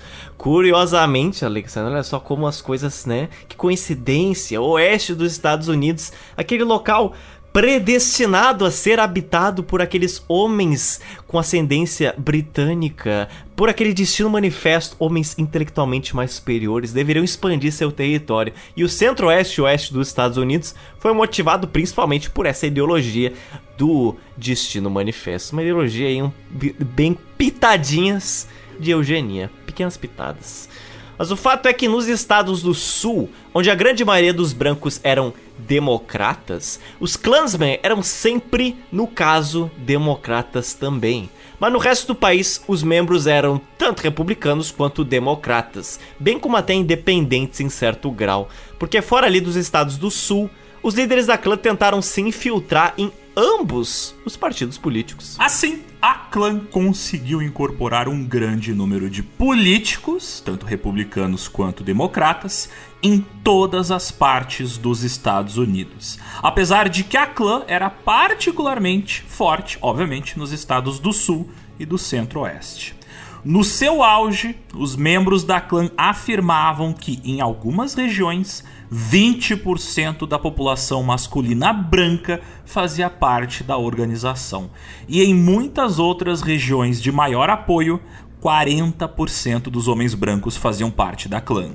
A clã conseguiu alcançar até mesmo o sul do Canadá, especialmente a região de Saskatchewan, onde eles faziam oposição, obviamente, aos políticos católicos. E no estado da Indiana, os membros eram tipicamente protestantes brancos, nascidos nos Estados Unidos, e eles abrangiam quase todas as classes sociais. Em 1922, o estado da Indiana tinha a maior organização nacional, e seu número de membros continuou a aumentar dramaticamente, sob a liderança de um cara chamado D.C. Stephenson. Nesse próprio estado era onde você encontrava a célula da Ku Klux Klan mais proeminente do país. Lá em 1924, mais de 30% dos homens brancos eram membros da KKK. Por isso, no mesmo ano, por causa do apoio da clã, o candidato republicano Edward Jackson conseguiu se eleger governador. Em 1925, mais da metade dos membros eleitos da Assembleia Geral de Indiana, o governador de Indiana e muitos outros funcionários de alto escalão do governo local e estadual eram todos membros da clã. Por volta de 1925, alguns historiadores estimam que no país inteiro tinha mais de 6 milhões de membros da Ku Klux Klan. Obviamente, à medida que eles iam ganhando novos membros, iam ganhando poder e com isso elegendo políticos favoráveis à sua causa, tanto a níveis municipais quanto a níveis estaduais e federais. E um efeito dominó, porque quanto mais líderes da clã haviam no poder, mais apoio para a galera se cadastrar na organização. E a força política da clã já influenciava agora, obviamente, em escala nacional. Democratas católicos e liberais eram os políticos que tinham mais força nas cidades do nordeste dos Estados Unidos, onde a presença de imigrantes e descendentes de imigrantes era maior. E foram eles que decidiram fazer da clã um problema, uma polêmica, debatendo o perigo que a clã representava para a política nacional na grande convenção nacional do Partido Democrata, realizada em Nova York em 1924. Para quem não sabe, a convenção nacional do partido é onde eles decidem quem vão ser os candidatos, principalmente para eleição a presidente. Então isso aqui é onde todos os líderes nacionais do partido se reúnem para debater qual rumo o partido vai tomar naquele momento. Bem, nessa convenção democrata, os representantes dos estados do Nordeste dos Estados Unidos, eles propuseram uma resolução atacando diretamente a clã. Mas o projeto deles foi obviamente derrotado. Em 1924, os principais candidatos presidenciais concorriam pela vaga na Convenção Democrata eram William Gibbs McDowell, um protestante com base eleitoral no sul e no oeste, onde a clã era muito forte, e o governador de Nova York, o famoso Al Smith. Ele era um católico anti-proibição com base eleitoral nas grandes cidades. Os ouvintes mais atentos provavelmente nesse momento devem estar tendo um enorme flashback porque a gente citou essa convenção do Partido Democrata lá nos nossos dois episódios que falavam da proibição do consumo de bebidas nos Estados Unidos. Mas seguindo aqui, o que, que aconteceu, Zotis? Após semanas de impasse e bate-boca, ambos os candidatos eles se retiraram da disputa em favor de um terceiro candidato, que fosse aprovado tanto pela direita quanto pela esquerda do próprio Partido Democrata. E este era um cara chamado John W. Davis. Reza a lenda de que o Al Smith ele tinha grandes chances de vencer uma eleição presidencial. Mas como ele era um candidato católico que representava tudo aquilo que a clã odiava, os apoiadores do William Gibbs McAdoo conseguiram tirar o Al Smith do jogo político ali da campanha presidencial que ele queria se envolver. Posteriormente, o candidato democrata o John W. Davis e o seu vice-companheiro de chapa presidencial, o governador Charles W. Bryan de Nebraska, eles foram derrotados pela chapa republicana do presidente Calvin Coolidge e do Charles G. Davis na eleição presidencial de 1924. Em alguns estados, como Alabama e Califórnia, olha só, duas pontas diferentes do país. Nesses estados, os grupos da KKK trabalhavam fortemente pela reforma política. Aliás, tem uma história muito interessante sobre a clã manipulando a política em uma das cidades da Califórnia. Isso é um exemplo excelente para explicar como a clã infiltrava a política de diversas cidades. Em 1924, os membros da clã foram eleitos para o conselho da cidade de Anaheim, no estado da Califórnia. A cidade, ela era originalmente controlada por uma elite política e comercial formada por descendentes de imigrantes alemães. E dada a tradição de beber cerveja, socialmente e com moderação, que vinha desses descendentes de alemães, obviamente eles não apoiavam a lei seca. Tem até em mente que o prefeito de Anaheim, antes de ser perfeito, tinha sido dono de um bar. Liderado pelo ministro da First Christian Church, a clã representava uma elite que, ironicamente, denunciava a outra elite como corrupta, antidemocrática e egoísta. A clã já tinha cerca de 1.200 pessoas, 1.200 membros na Califórnia, em Orange County. E o perfil econômico e ocupacional dos grupos pró e anti-clã eram praticamente iguais. Os membros da clã eram protestantes, assim como a maioria dos seus oponentes, com exceção de que dentre os opositores da clã tinham muitos católicos alemães. Por causa de um senso de ativismo cívico, muita gente se juntou à clã. Não necessariamente porque eram racistas ou xenofóbicos, mas como a gente já falou antes, em alguns lugares a clã se vendia como defensora da lei. Então muita gente falava: ó. Oh, entre o pessoal que defende a bebida e o pessoal que defende a lei que proíbe a bebida, bem, vou ficar com o pessoal que defende a lei que proíbe a bebida. Então, vou me aliar a este grupo cívico chamado Ku Klux Klan. E assim, candidatos ligados à clã acabaram vencendo a eleição em Anaheim em abril de 1924. Assim que chegaram ao poder, o pessoal da clã demitiu funcionários da cidade que eram conhecidos por serem católicos e, obviamente, substituíram por seus cupinchas que faziam parte da clã. E o novo conselho da cidade, obviamente, tentou fazer cumprir com mais força a aplicação da lei seca.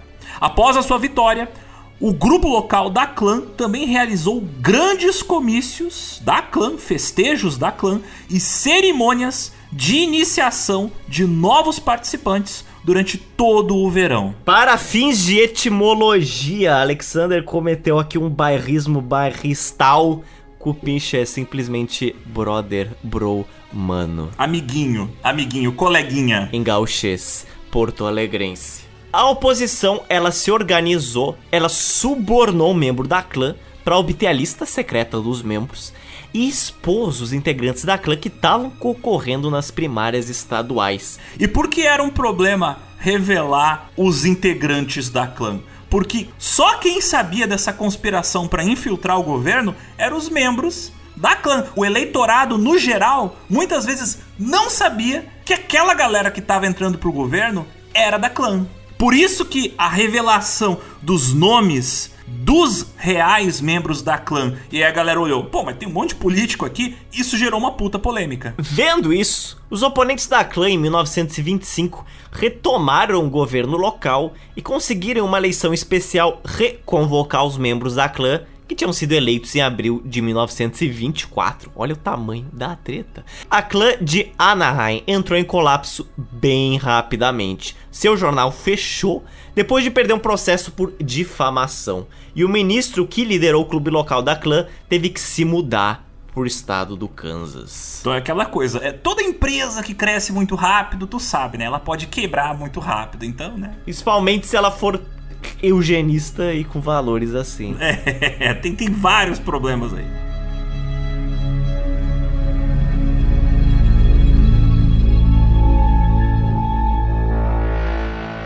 Na década de 1920, a clã não escondia, muito pelo contrário. Eles promoviam eventos de caridade, piqueniques públicos, campeonatos de boxes, até shows de suas bandas locais, normalmente chamadas de Banda Imperial da Clã. Sim, havia todo tipo de evento cívico promovido pela clã. Em eventos públicos como esses, eram tiradas fotos que existem ali na fronteira entre o cômico e o assustador, como a já citada foto da roda gigante em um parque de diversões cheia de homens da clã, ou fotos de eventos públicos que, se não fosse pelas roupas da clã, pareceria uma festa junina como qualquer outra que a gente vê por aí. Mas muito disso, como a gente já falou, fazia parte do esforço deles de promover a organização como algo legal, como algo maneiro.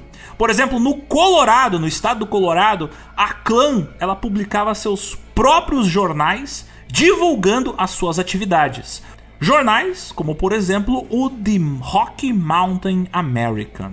É até assustador porque nessa época eles escreviam em seus materiais de divulgação o nome do estado do Colorado com a própria letra K no início. Então era Colorado não com C, era Colorado com K porque o Colorado era da clã. Era da clã, o estado era da clã. A clã era tão comum lá que em algumas cidades ela era uma organização vista mais como um clube social, algo tipo um Rotary Club. Por favor, membros ouvintes que têm familiares no Rotary Club, eu não estou equiparando a clã Rotary Club, só estou dizendo que é parecido de tão frequente que era a sua frequência lá.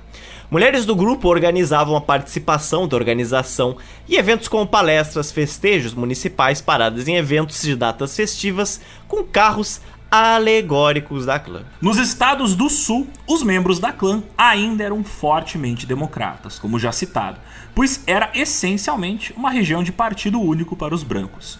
E os grupos locais da clã estavam intimamente aliados à polícia democrata, aos xerifes e outros funcionários do governo local, de vereadores aos prefeitos. Junta tudo isso com a presença das leis de Crow, então dá para imaginar o nível de restrições de direitos e de restrições de recursos que as populações afro-americanas sofriam em todas essas cidades. Não é à toa que nesse mesmo período você tem um fenômeno de grande imigração, onde milhões de afro-americanos tiveram que sair dos seus estados à procura de trabalho em uma situação um pouco menos expressiva nos estados do extremo oeste e do norte. Mas aquela imagem bonitinha da clã que fazia eventos familiares, festejos e paradas, não escondia e nem pretendia esconder o lado sinistro desse clube. A clã ela foi responsável nesse período pelo linchamento e açoitamento de comunistas, anarquistas, católicos e principalmente de afro-americanos. Ela promovia eventos onde faziam terrorismo psicológico, colocavam fogo em negócios e lugares de congregação de afro-americanos, incluindo igrejas e clubes sociais que eram só para pretos. E uma das mais violentas franquias da clã estava na cidade de Dallas, no estado do Texas. Sempre nosso menino Texas. Um exemplo disso foi um caso que ocorreu em abril de 1921, onde pouco depois de começar a ganhar popularidade na área, a clã sequestrou um cara afro-americano chamado Alex Johnson, acusado de se envolver sexualmente com uma mulher branca, isso com consentimento dela. Mas eles queimaram as letras KKK na sua testa e o lincharam na beira de um rio.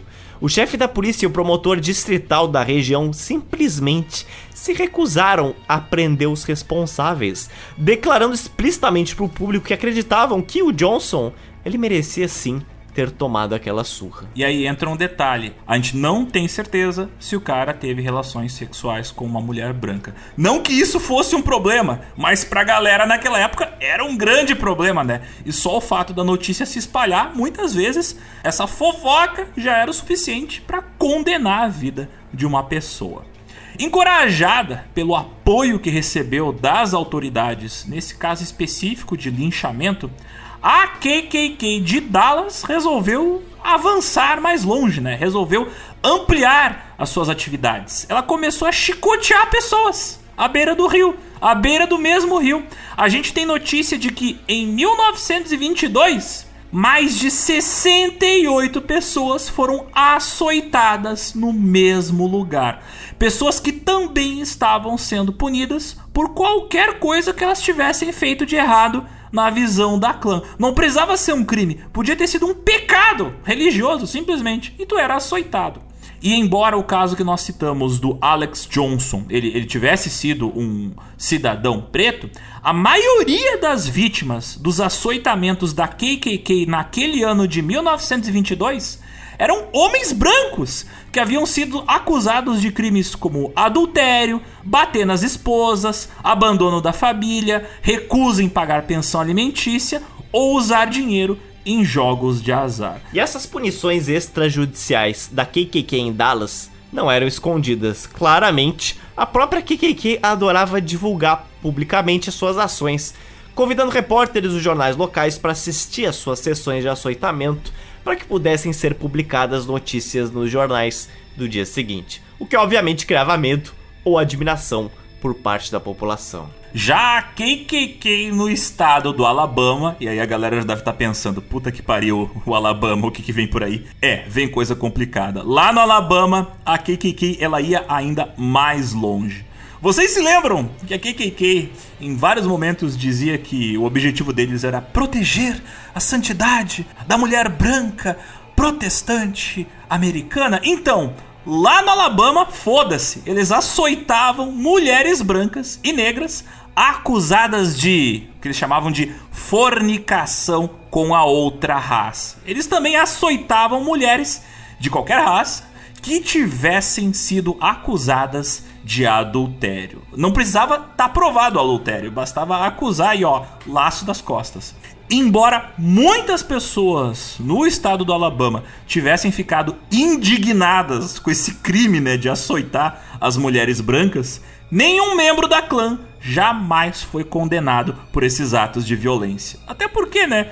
Tinha uma galera que concordava e a galera que tinha medo da clã. E no meio dessa história, sobravam poucos que estavam a fim de enfrentar a clã. Também, no estado do Alabama, os membros da clã defendiam melhores escolas públicas, aplicação efetiva da lei seca, expansão da construção de estradas e outras medidas políticas para beneficiar quem? Quem? Os brancos de classe baixa. Óbvio. Por conta disso, em 1925, a clã era uma força política gigante no estado, com líderes como J. Thomas Heffin, David B. Graves e Hugo Black tentando construir apoio político contra os ricos fazendeiros do estado do Alabama, que há muito tempo dominavam o poder na região. Aliás, Hugo Black é um nome que vocês vão ter que manter em mente, porque já já eu vou contar o que, que ele fez. E em 1926, com o apoio da clã, Bibb Graves ganhou o cargo de governador do Alabama. Então, de novo, a galera conseguindo um cargo político grande por causa do apoio da campanha eleitoral feita pela clã. Mas não é só isso. Ele conseguiu esse cargo de governador do Alabama porque antes de ser governador, ele tinha sido o chefe estadual da clã. Olha só. E novamente, ele pressionou a legislatura estadual por mais financiamento para educação, melhor saúde pública, construção de novas rodovias e legislações pró-trabalho para os cidadãos brancos. Hugo Black, onde ele entra nessa história, que eu falei para vocês guardarem o nome, se liga só, este rapaz ele simpatizava com as crenças econômicas nativistas e anticatólicas da clã, o que é provado pelos mais dos seus 100 discursos anticatólicos que ele fez em reuniões da KKK em todo o Alabama, durante a campanha eleitoral dele de 1926. Nesse mesmo ano de 26 foi que Hugo Black foi lá e foi eleito senador dos Estados Unidos com um simples empurrãozinho da clã, é claro. 11 anos depois, em 1937, o presidente Franklin D. Roosevelt nomeou o Hugo Black como juiz da Suprema Corte dos Estados Unidos. Aparentemente, sem saber o quanto o Hugo Black havia sido ativo na clã durante a década de 1920. O Hugo Black teve a sua posse confirmada pelo Senado, isso antes de que a sua conexão com a KKK fosse realmente descoberta. Mas, segundo o próprio juiz Hugo Black, ele teria dito que havia deixado a clã quando se tornou senador. Mas o que é certo é que o Hugo Black jamais teria conseguido embarcar nessa carreira política meteórica se não fosse pelo apoio eleitoral da clã. Tipo, em 11 anos, o cara foi de ninguém até juiz da Suprema Corte. Políticos ligados à clã também desempenharam um papel fundamental na aprovação da Lei da Imigração de 1924, responsável por reduzir drasticamente o número de imigrantes judeus que podiam ir morar nos Estados Unidos. Isso também excluiu completamente a possibilidade de imigrantes da Ásia se instalarem no país. Não é à toa que posteriormente países como o Brasil, eles viriam a se tornar uma alternativa, por exemplo, para os japoneses. A gente até comentou esta mesma lei na nossa edição sobre a Shindo Remei, a máfia japonesa no Brasil.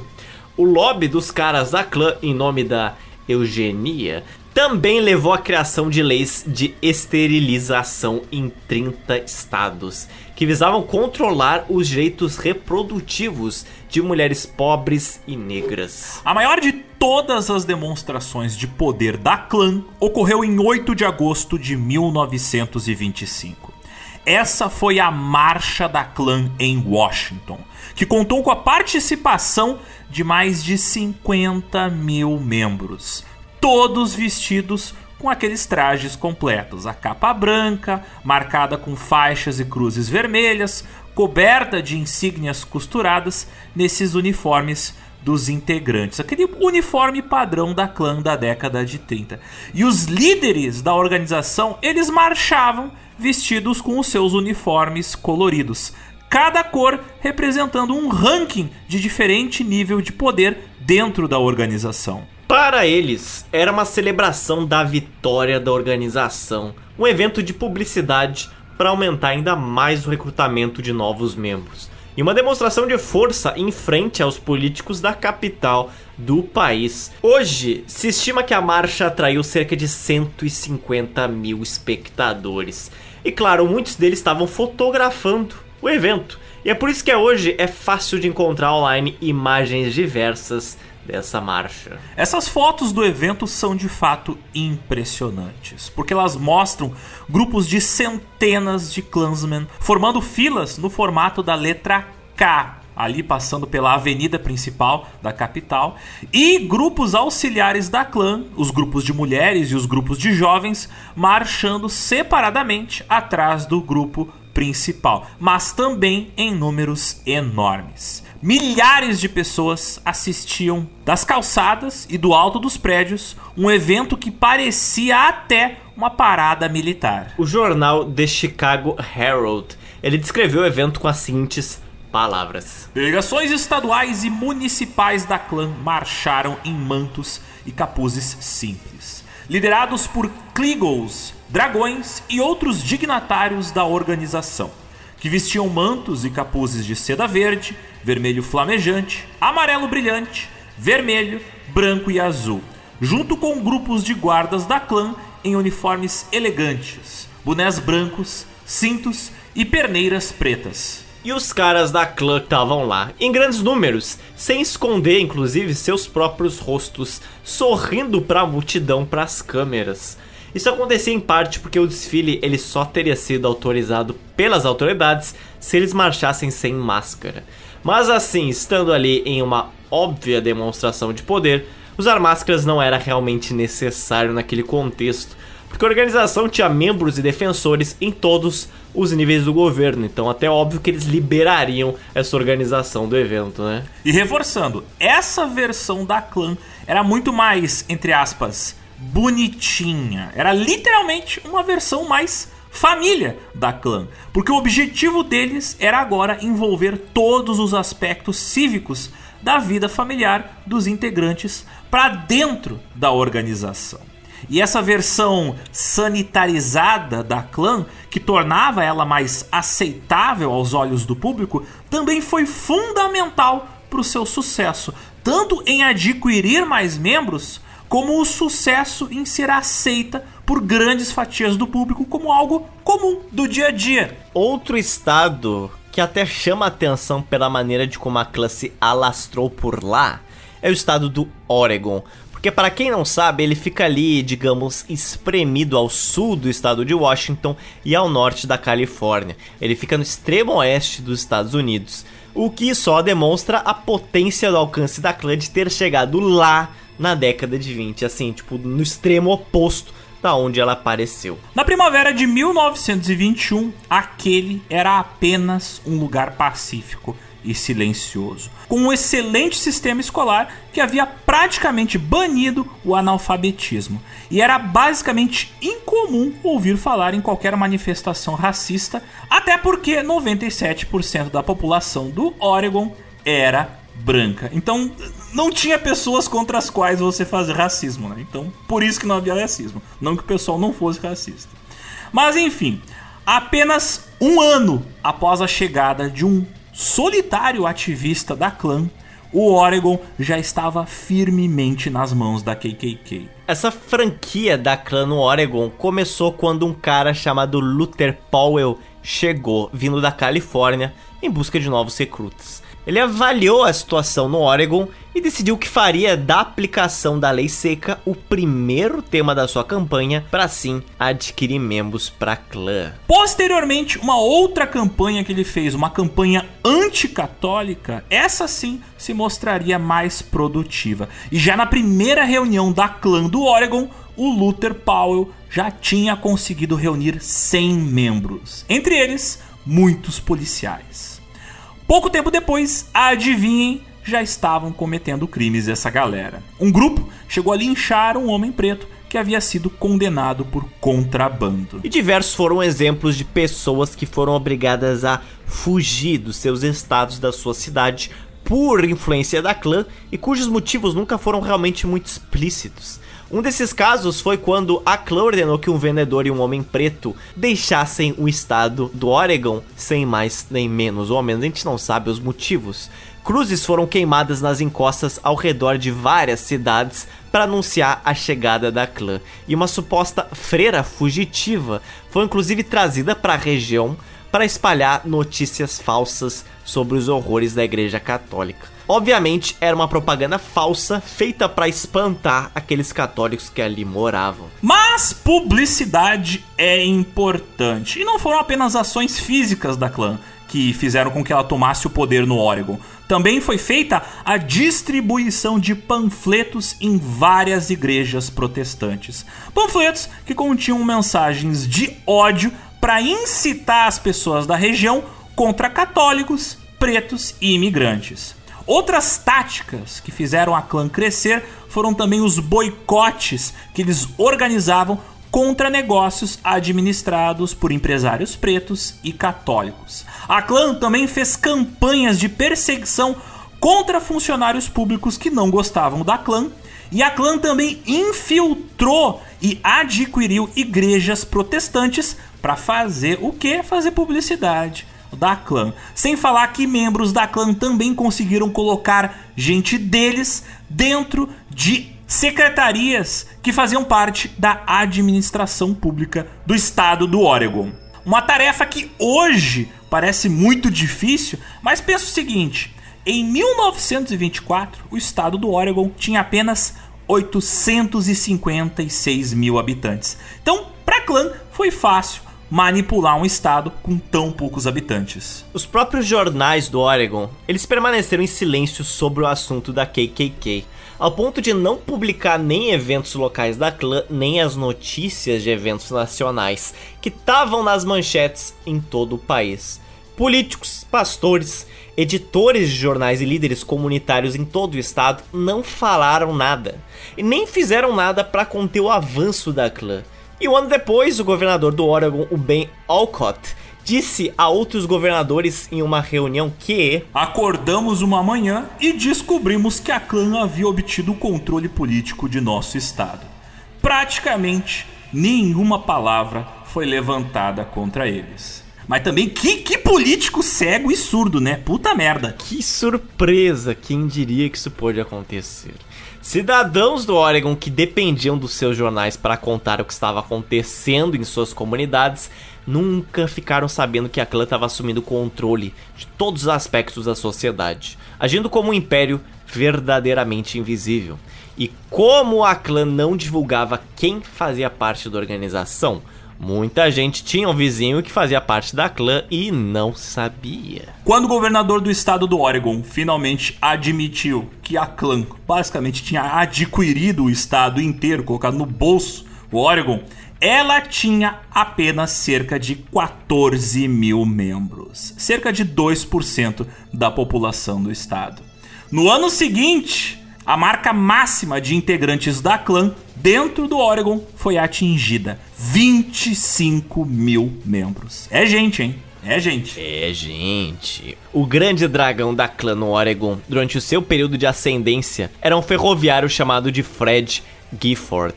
E ele procurou dominar todo o estado, ajudado em partes pelas empresas de serviços públicos, as quais estavam fortemente ligados. Porém, o reinado da KKK no Oregon acabou sendo muito curto porque ansioso para adquirir mais poder, o Fred Gifford ele começou a fazer inimigos dentro da sua própria organização e em todo o estado. Um jornal na cidade de Salem finalmente começou a publicar matérias expondo todas as atividades e práticas criminosas e corruptas da clã, notícias que mostravam os crimes da organização dentro do Oregon e em todos os Estados Unidos.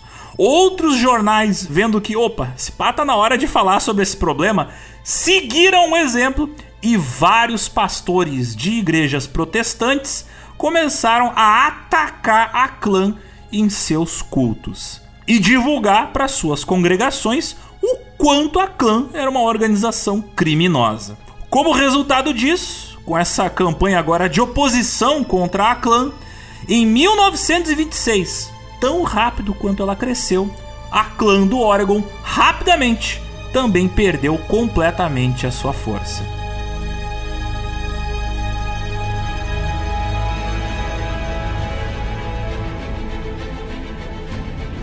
Diversos grupos começaram a trabalhar juntos para então formar um fronte de oposição contra a clã. Depois que um grupo cívico em Indiana começou a publicar listas de membros da clã, os KKK acabaram se apavorando e houve um rápido declínio no número de membros da organização na própria região de Indiana.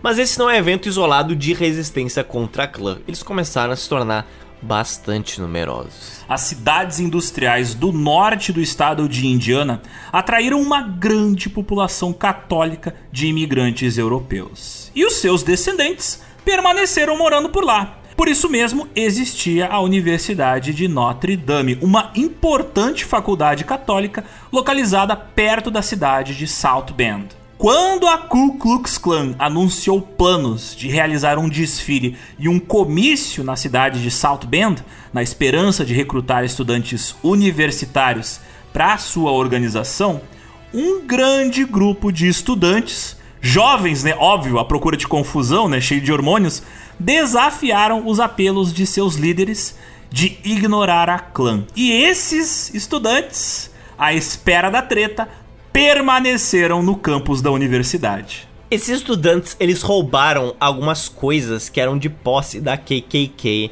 só pra zoar. E no dia seguinte, os Klansmen foram lá e contra-atacaram. O que se seguiu foram três dias de confronto com os caras da clã, ao ponto de que no meio da confusão, o presidente da faculdade e o técnico de futebol da universidade, o Nut Rockney, ele teve que manter os alunos no campus para evitar que a coisa ficasse pior ainda, para evitar a violência.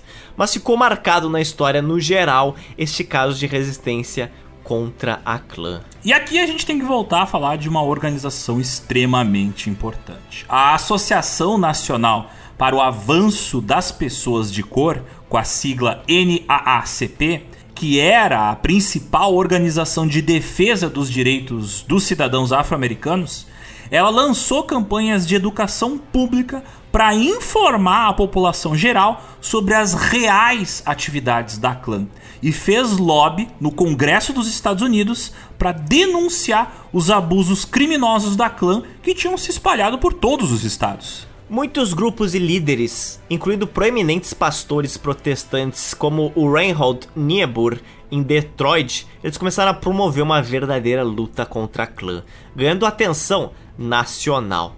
A importantíssima Liga Judaica Antidifamação, ela tinha sido formada no início do século XX, em resposta a ataques a judeus americanos, incluindo o linchamento de um cara chamado Leo Frank em Atlanta, em 1915. E essa Liga Judaica acabou fazendo oposição à campanha da clã para proibir escolas particulares, que visava, claro, acabar com escolas paroquiais também católicas. No Alabama, os milicianos da KKK lançaram uma onda de terror em 1927. Eles visavam atacar afro-americanos e brancos que eles não gostavam, punindo aqueles que, na visão deles, haviam cometido violações de normas raciais e morais. Mas esses ataques viraram notícia, e isso levou a uma forte reação, começando na mídia impressa. Groover C. Hall Sr., editor do jornal Montgomery Advisor, desde 1926 passou a publicar uma série de editoriais e artigos de alta circulação que noticiavam crimes da clã e atacavam diretamente a organização. Porque ele queria mostrar para a população o quanto a clã agia como verdadeiros gangsters, fazendo açoitamentos públicos e promovendo intolerância racial e religiosa. Pelo seu trabalho jornalístico, o Grover Hall ganhou o prêmio Pulitzer, o maior prêmio do jornalismo americano em 1928. Como deu para notar, sem a participação forte da mídia que se opunha e denunciava a clã, jamais o problema teria sido levado a sério por todos os Estados Unidos. Outros jornais mantiveram um ataque constante à clã, agora tratando ela como organização violenta, ilegal, criminosa, mas acima de tudo anti-americana. Então agora sim é um problema, ser anti-americana é um problema. Agora todo o resto tá até suave. Com a pressão pública, xerifes de regiões onde a clã tinha menos poder começaram a reprimir as suas atividades. E tão rápido como ela cresceu, é curioso perceber como essa segunda clã também teve rapidamente uma perda de adeptos, principalmente ali entre 1925 e 1930. Vários fatores a gente pode atribuir a isso, desde o êxodo rural ao fato das pessoas agora terem que se preocupar com coisas mais importantes, como a sua sobrevivência. Porque lembrando, em 1929 marca o início da horrível crise econômica que devastou a economia americana e acabou com a vida de muitas famílias de todo o país. Muita gente ficou extremamente pobre do dia para noite e não tinha mais tempo de participar dos eventos idiotas da clã. Mas também a clã, ela perdeu muita credibilidade interna por causa de vários escândalos relacionados aos seus líderes. Um grande dragão do estado da Indiana e também de 22 estados do norte era o já citado D.C. Stephenson, simplesmente um dos maiores líderes da clã, com um poder tão grande que em 1923 ele liderou os estados sob o seu controle em um processo para romper com a organização nacional da KKK.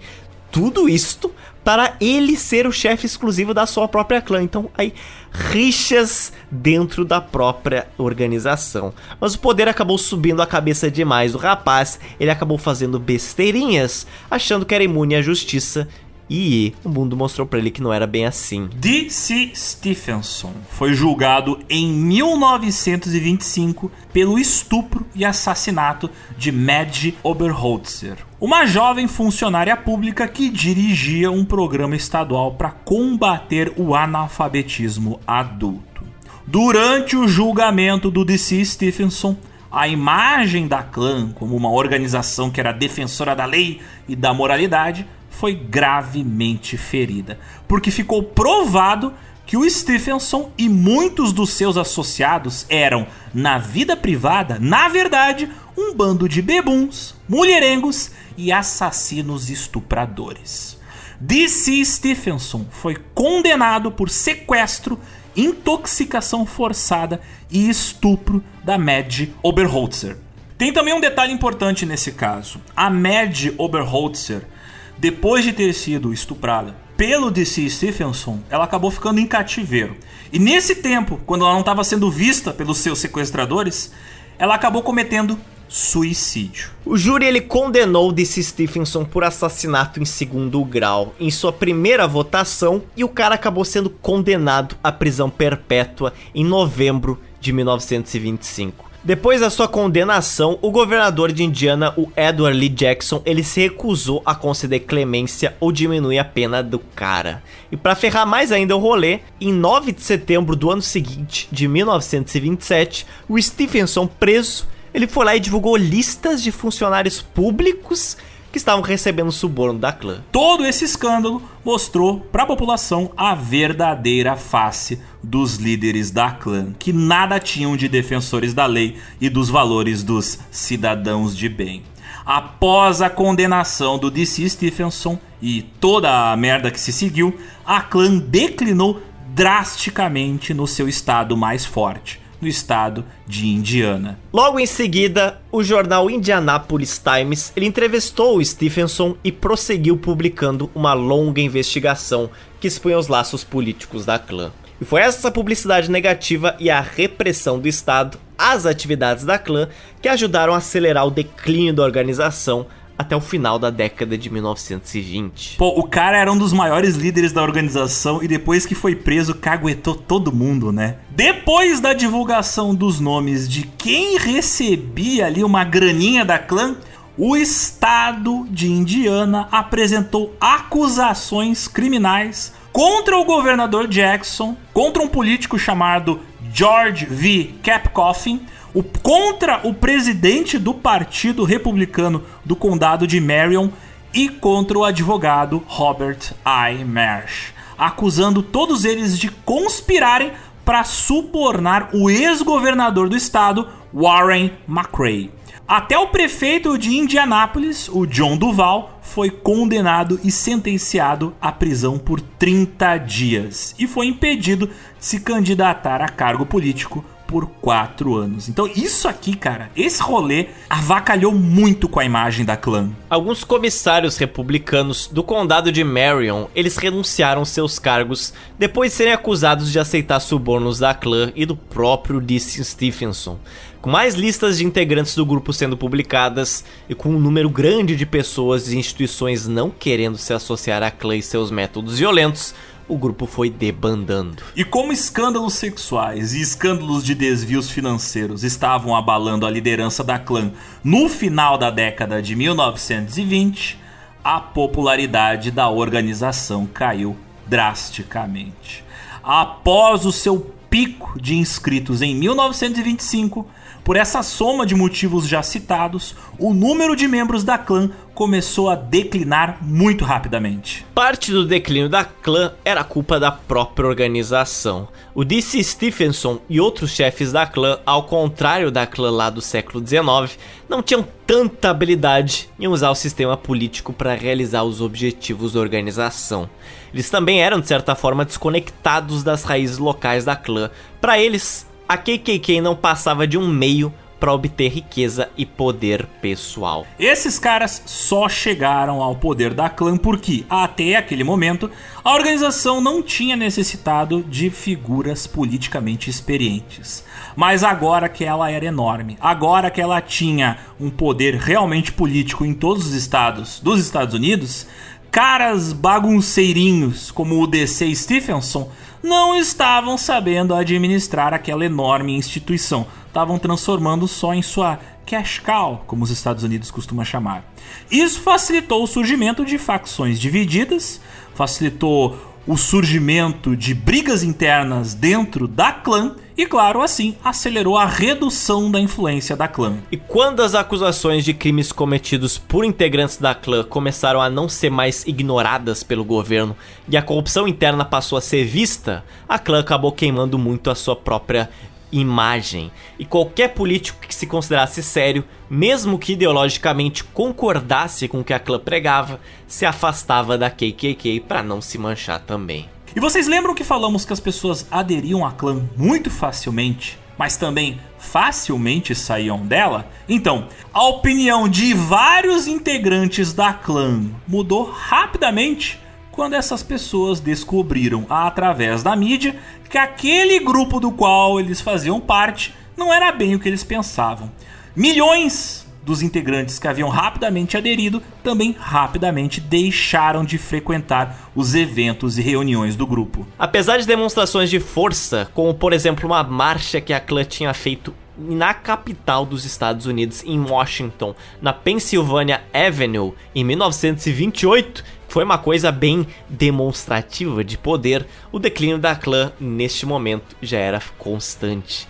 Em 1930, o número de membros da clã no Alabama caiu para menos de 6 mil, mas pequenas unidades independentes continuaram ativas em cidades industriais como Birmingham, também ainda no Alabama. E em fevereiro de 1933, depois de décadas de campanha nacional, o Congresso aprovou com muito apoio da população, a 21ª emenda à Constituição Americana. Qual era a função da 21ª emenda? Era revogar a 18ª emenda, a emenda que ordenava a lei seca nacional. Era o fim da era da proibição de consumo de bebidas, outra causa que era fundamental para clã, que havia sido agora eliminada.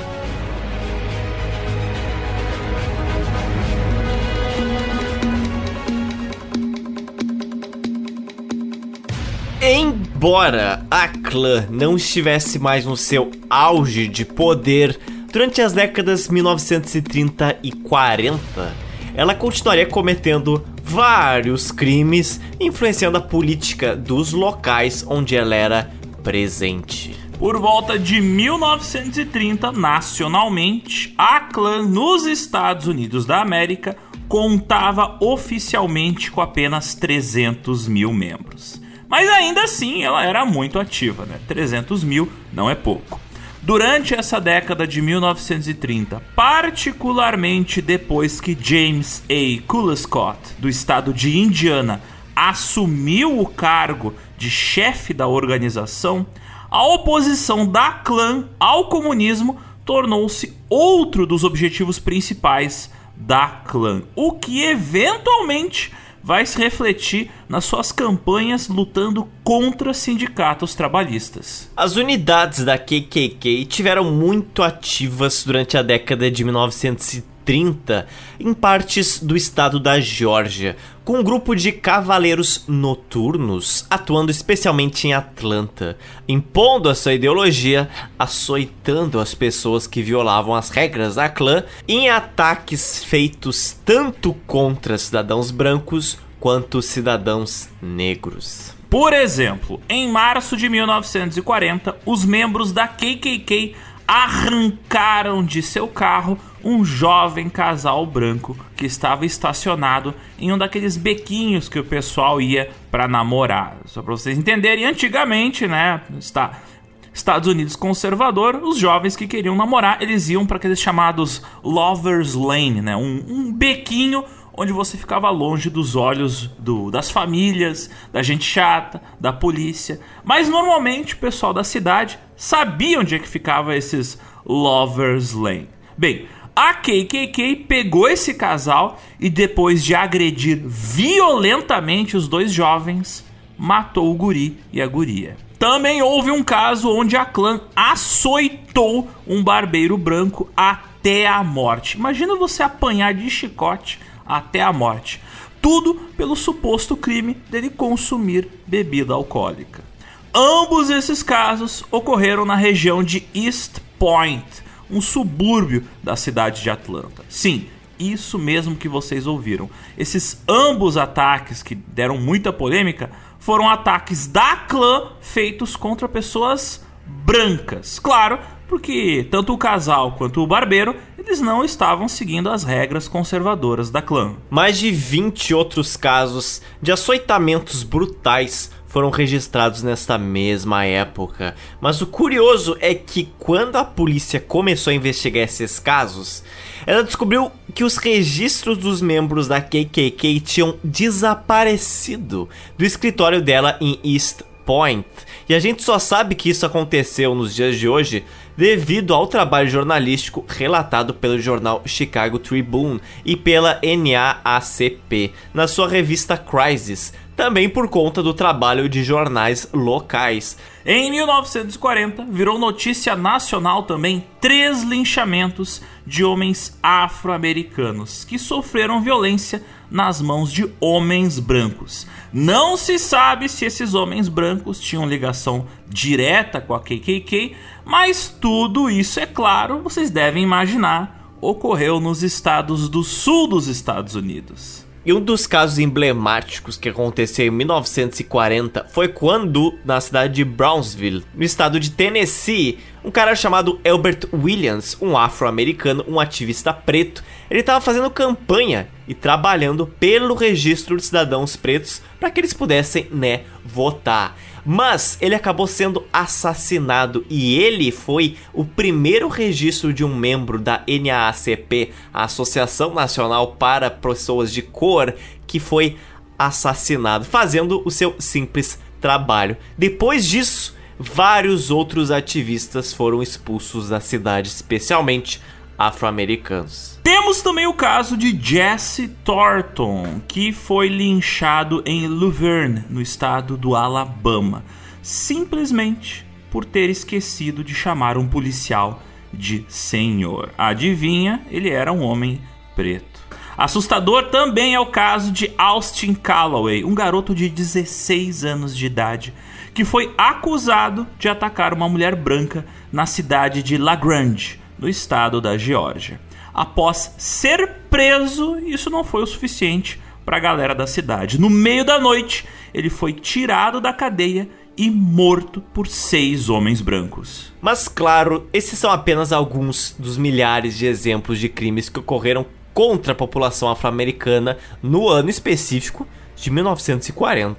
Vocês devem imaginar que durante as décadas de 40 e também 50 e 60 as coisas também não melhoraram muito não. Nas principais cidades do sul dos Estados Unidos, como Birmingham, no estado do Alabama, os membros da clã mantiveram o controle de quem poderia ou não ter o acesso aos empregos mais bem pagos nas indústrias da cidade. E até por isso, eles faziam forte oposição aos sindicatos trabalhistas. Durante as décadas de 1930 e 1940, os líderes da clã infiltraram seus membros dentro do Congresso de Organizações Industriais, o CEO, para sabotar a organização que defendia sindicatos industriais e que também aceitava membros afro-americanos ao contrário dos sindicatos mais antigos. E se você soma a essas tensões sociais e raciais o fato de que a década de 30 nos Estados Unidos e até o meio da década de 40 foi uma fase de grande depressão, foi só após a Segunda Guerra que os Estados Unidos conseguiu um tanto recuperar o que ele era economicamente antes de 29. Você soma tudo isso onde pessoas de todas as origens imagináveis estão passando por dificuldades financeiras, com os Estados Unidos agora tendo milhões de cidadãos brancos passando por desemprego e até fome, isso se tornava uma competição por oportunidades em que o racismo era tremendamente exacerbado. Em muitos lugares, isso era uma mistura explosiva. A participação da clã na área do trabalho industrial também deu a seus membros o acesso a armas extremamente perigosas. Membros da clã que trabalhavam na área da indústria da mineração e da fabricação de aço tinham acesso, por exemplo, a dinamite. E no final da década de 1940, alguns membros da KKK usaram esse material para fazer bombas caseiras e destruir a casa de seus inimigos. Tudo para intimidar moradores pretos da cidade de Birmingham, os quais estavam tentando se mudar para bairros de classe média. Em meados de 49, tinham tantas ruínas de casas que tinham sido queimadas e explodidas pela clã que uma determinada área da cidade recebeu o apelido de Dynamite Hill, colina da dinamite. Mas a estrutura de poder, a organização nacional da clã, como é que ela ficou? Bem, em 1939, depois de vários anos de declínio devido à Grande Depressão, o mago imperial Hiram Wesley Evans, que era o chefe nacional da clã, ele vendeu a organização nacional para um cara chamado James A. Coolescott, um médico veterinário da cidade de Indiana, e também para o Samuel Green, um obstetra da cidade de Atlanta. Sim, ele vendeu a posse da organização e com desconto. Mas eles não conseguiram reviver a organização, que perdia cada vez mais membros. Felizmente, a clã tinha saído de moda e, curiosamente, novamente, a gente tem uma crise econômica coincidindo com o declínio da KKK. E em 1944, para ferrar mais ainda este rolê, o Internal Revenue Service, o IRS, foi quem começou a pegar no pé da clã. Mas o que é IRS? O Internal Revenue Service é o serviço da Receita Federal do governo dos Estados Unidos, que é responsável por coletar os impostos federais e aplicar o Internal Revenue Code, o corpo de leis tributárias federais. Sim, para quem conhece a história dos Estados Unidos, sabe que foi essa a organização que fez o que o FBI não conseguiu fazer, colocar o Al Capone na cadeia. Inclusive, o IRS chegou até a colocar medo no Coringa. Foi o IRS que ordenou a penhora de 685 mil dólares em bens da clã, que tava com uma pilha de impostos atrasados. Então tá aí, ó. Receita Federal não deixa ninguém escapar. Como tinha virado uma enorme fonte de dor de cabeça ainda em 1944, o mago imperial da clã e veterinário James A. Colescott ele dissolveu a organização e muitos grupos locais da clã fecharam gradativamente nos anos seguintes. Mas não era necessária a presença da clã para que a violência racial seguisse forte nos Estados do Sul.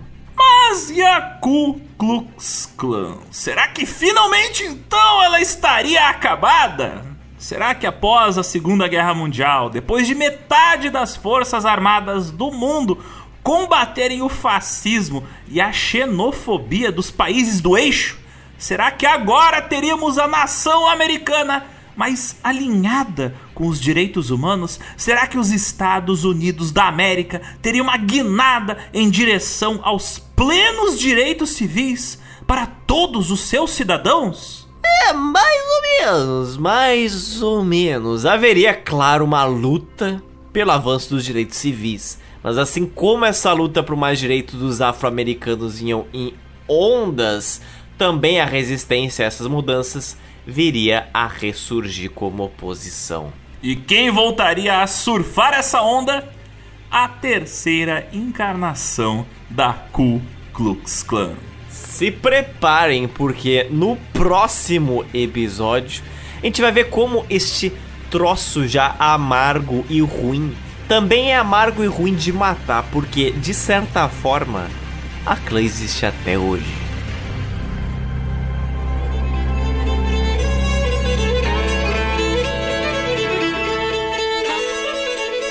Temos indicações culturais fundamentais que complementam bastante o que a gente não teve tempo de falar nesta edição, ou que aprofundam temas que a gente já citou durante as últimas horas, que é o seguinte: o filme fundamental de você assistir, The Birth of a Nation, de 1915, O Nascimento de uma Nação. Mas por que, que a gente está recomendando esse filme tão problemático? Por quê? Só assistindo ele para entender o poder midiático que ele teve sobre o público norte-americano na década de 1910. Só assistindo ele você vai entender por que, que ele foi uma revolução de mercado, de técnicas de filmagem. E claro, assistir esse filme é importante para entender o porquê de tanta gente que foi influenciada por ele a se alistar na segunda clã. O filme, que tem cerca de 3 horas de duração, você encontra inteiro no YouTube. É uma obra de arte que é um sintoma da sua época e por isso mesmo ela precisa ser revisitada e estudada para a gente não esquecer jamais e jamais perdoar o passado racista que esse filme representa. E também é necessário ver esse filme para entender o quanto esse racismo era consenso, o quanto ele era normalizado entre uma grande fatia da população norte-americana. No filme, a gente vê a história de dois soldados da Guerra Civil que formam uma amizade que dura até o fim da guerra. E além de comprar uma série de tretas que realmente aconteceram nesse período, como o assassinato do Lincoln, a gente também vê eventos inventados, como o caso de políticos afro-americanos que começaram a afetar a estrutura social da sua própria cidade durante o início da era da reconstrução. Esses amigos eles criam um grupo de cavaleiros defensores da lei e da ordem, a KKK, o mais absurdo é você ver como linchamentos e supressão de direitos civis nesse filme eles são simplesmente mostrados como atos heróicos, atos de defesa da civilização sulista. Mas temos mais filmes, temos que falar de um filme bom, né, também, não só filme que dá gatilho. Exatamente por ter dirigido o infame filme Batman e Robin, os fãs de cinema muitas vezes esquecem que a carreira do diretor americano Joe Schumacher é cheia de filmes incríveis, como por exemplo Garotos Perdidos, Um Dia de Fúria e Flatliners. E outro filme dele que é imperdível é um filme que fala bastante do tema que nós comentamos hoje, que é o filme Tempo de Matar, lançado em 1996. Essa história ela se passa na cidade de Clanton, no estado do Mississippi, onde um jovem advogado e a sua assistente eles têm que defender um homem preto que foi acusado de assassinar dois homens brancos que antes haviam estuprado a sua filha de 10 anos. O filme é pesado e mostra como esse caso acaba incitando a violência racial ali naquela cidade e até a Ku Klux Klan acaba se envolvendo na treta. Existe também o documentário chamado 13 Terceiro, de 2016, que explica as consequências, o que? Da 13 terceira emenda dos Estados Unidos, como ela estabeleceu o funcionamento do sistema prisional no país, revela a história da desigualdade racial no país. Existe inteirinho no YouTube, liberado inclusive pela Netflix para você ver de grátis. Tem também um filme muito interessante chamado Malcolm X, de 1992, dirigido pelo, na época, jovem diretor Spike Lee. Só isso já seria o suficiente para você ser obrigado a ver esse filme. Mas tem mais! O Malcolm X é interpretado pelo lindo, maravilhoso, delicioso Denzel Washington. Sim, ele mesmo. Então não preciso dizer mais nada. Obrigatório ver esse filme. Esse épico biográfico ele narra a vida do controverso e influente líder negro americano Malcolm X e conta a vida dele desde a sua juventude e sua carreira como pequeno gangster até a virada religiosa dele, onde ele se torna também um ativista pelos direitos civis nos Estados Unidos. Malcolm X figura controversa, mas que eu recomendo muito vocês darem uma olhada nas biografias dele, porque explica muito sobre o clima social tenso da época que ele viveu. Existe um filme chamado The Autobiography of Miss Jane Pittman, de 1974. Conta a história real de uma mulher preta do sul dos Estados Unidos que nasceu na época da escravidão, na década de 1850, e ela vive para se tornar parte do movimento dos direitos civis na década de 1960. E apesar de ser um filme bem antigo até em certo aspecto, é um retrato muito bom sobre as mudanças que os Estados Unidos passaram ao longo de 90 anos tudo testemunhado por uma mulher que viveu o suficiente para ter muito o que contar. O filme está inteiro no YouTube e o link dele está na postagem deste episódio no nosso site. Louis and the Nazis, um documentário de 2003 onde o jornalista, aliás, muito famoso jornalista e também prolífico documentarista canadense, o Luiz Terux, ele viaja para Califórnia para conhecer o homem apelidado de, entre aspas, o racista mais perigoso da América. Um cara chamado Tom Metzger. E também, né, mostrar como é que é a sua família e o seu gerente de publicidade. O Luiz Terox também ele conhece uma banda chamada Prussian Blue, uma dupla de irmãos músicos pré-adolescentes nacionalistas brancos americanos e nazistas. Esse filme é bem interessante porque nele a gente vê um pequeno recorte do que era o movimento neonazista estadunidense no início do século XX e as ligações dele, inclusive, com a clã. Tem também um filme de 1989, Cross of Fire, que ele dramatiza em detalhes as tretas de quem? De quem?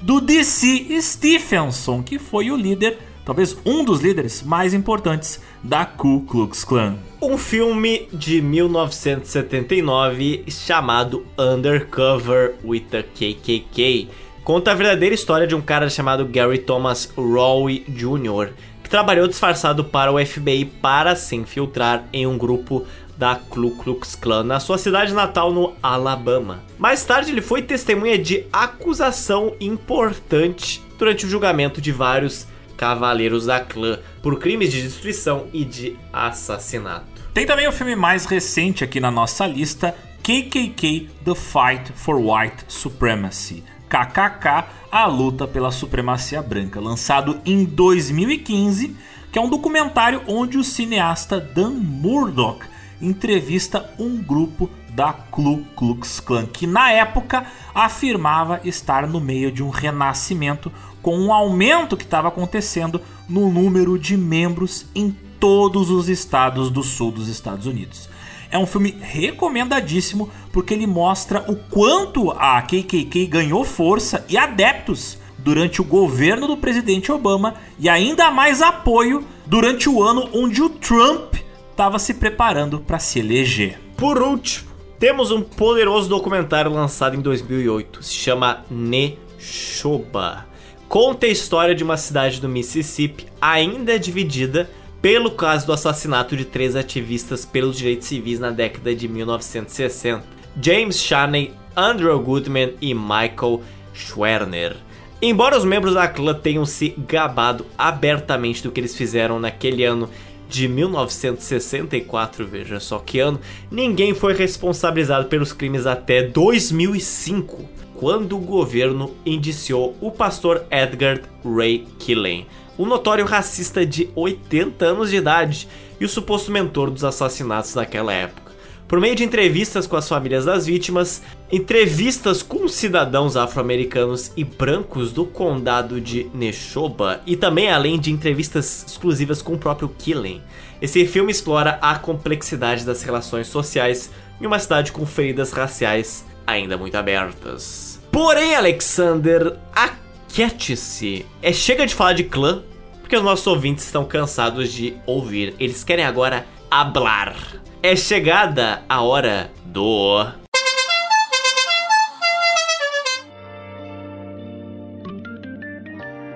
chamando na tele os recadinhos dos nossos ouvintes. Então, Zoto, me diga-me, o que, que os ouvintes falaram do nosso episódio 99, que é a primeira parte de mais uma trilogia de episódios falando de coisas horríveis.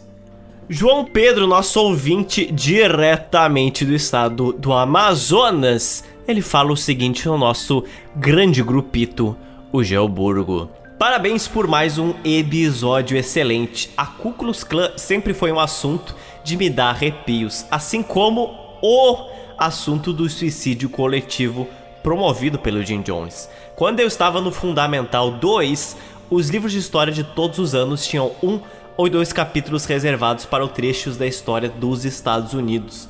Em um desses livros, certa vez, eu vi uma foto de vários membros da clã reunidos e no meio deles havia uma cruz queimando. Não sei descrever o quanto aquilo me deu medo, e eu passei uns meses sem conseguir olhar para o Zé Gotinha, porque ele me lembrava aquela foto do congresso de Zé Gotinhas enviados do inferno.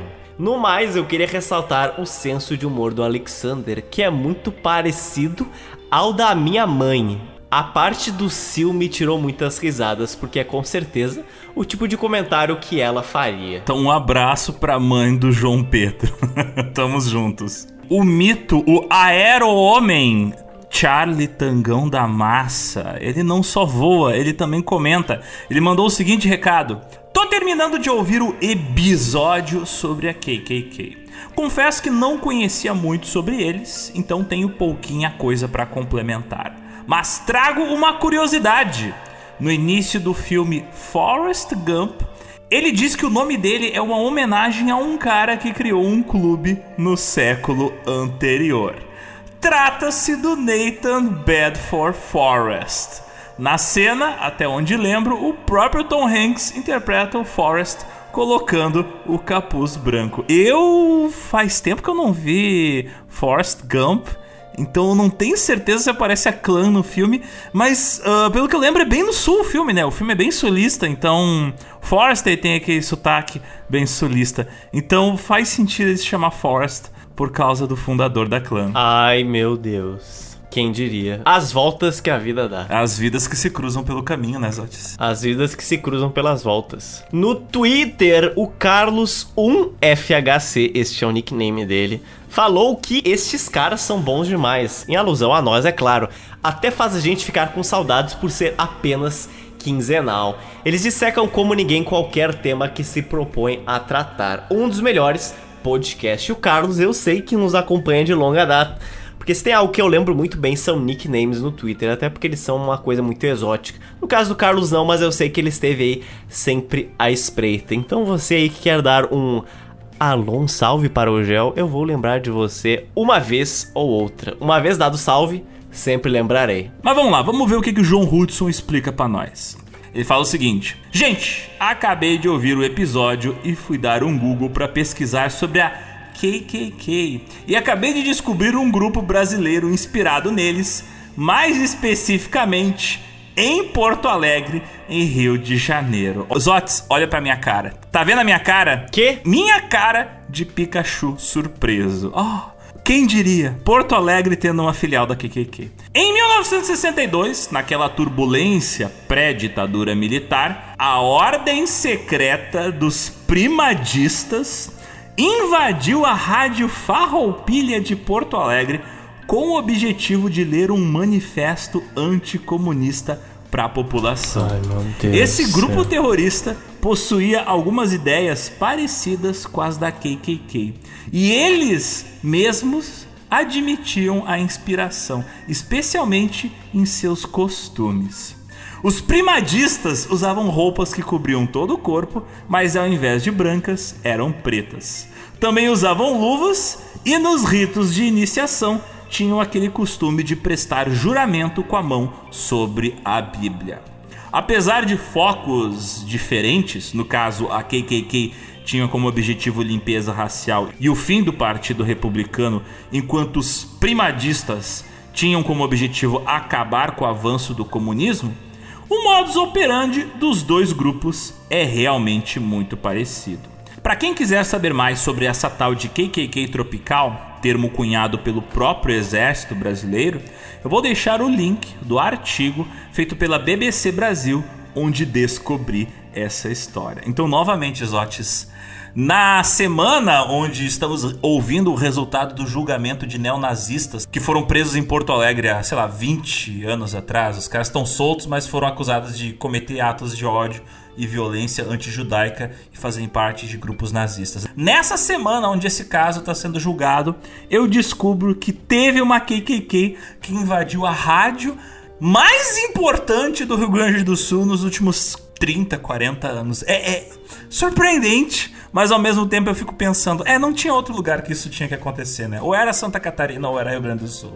Ou interior de São Paulo, né? E eu falo, Zotes, que o Twilder, ele é um, como os americanos falam, a, a dumpster fire, um monte de lixo pegando fogo, ou, ou a cesspool, tipo um fosso cheio de esgoto.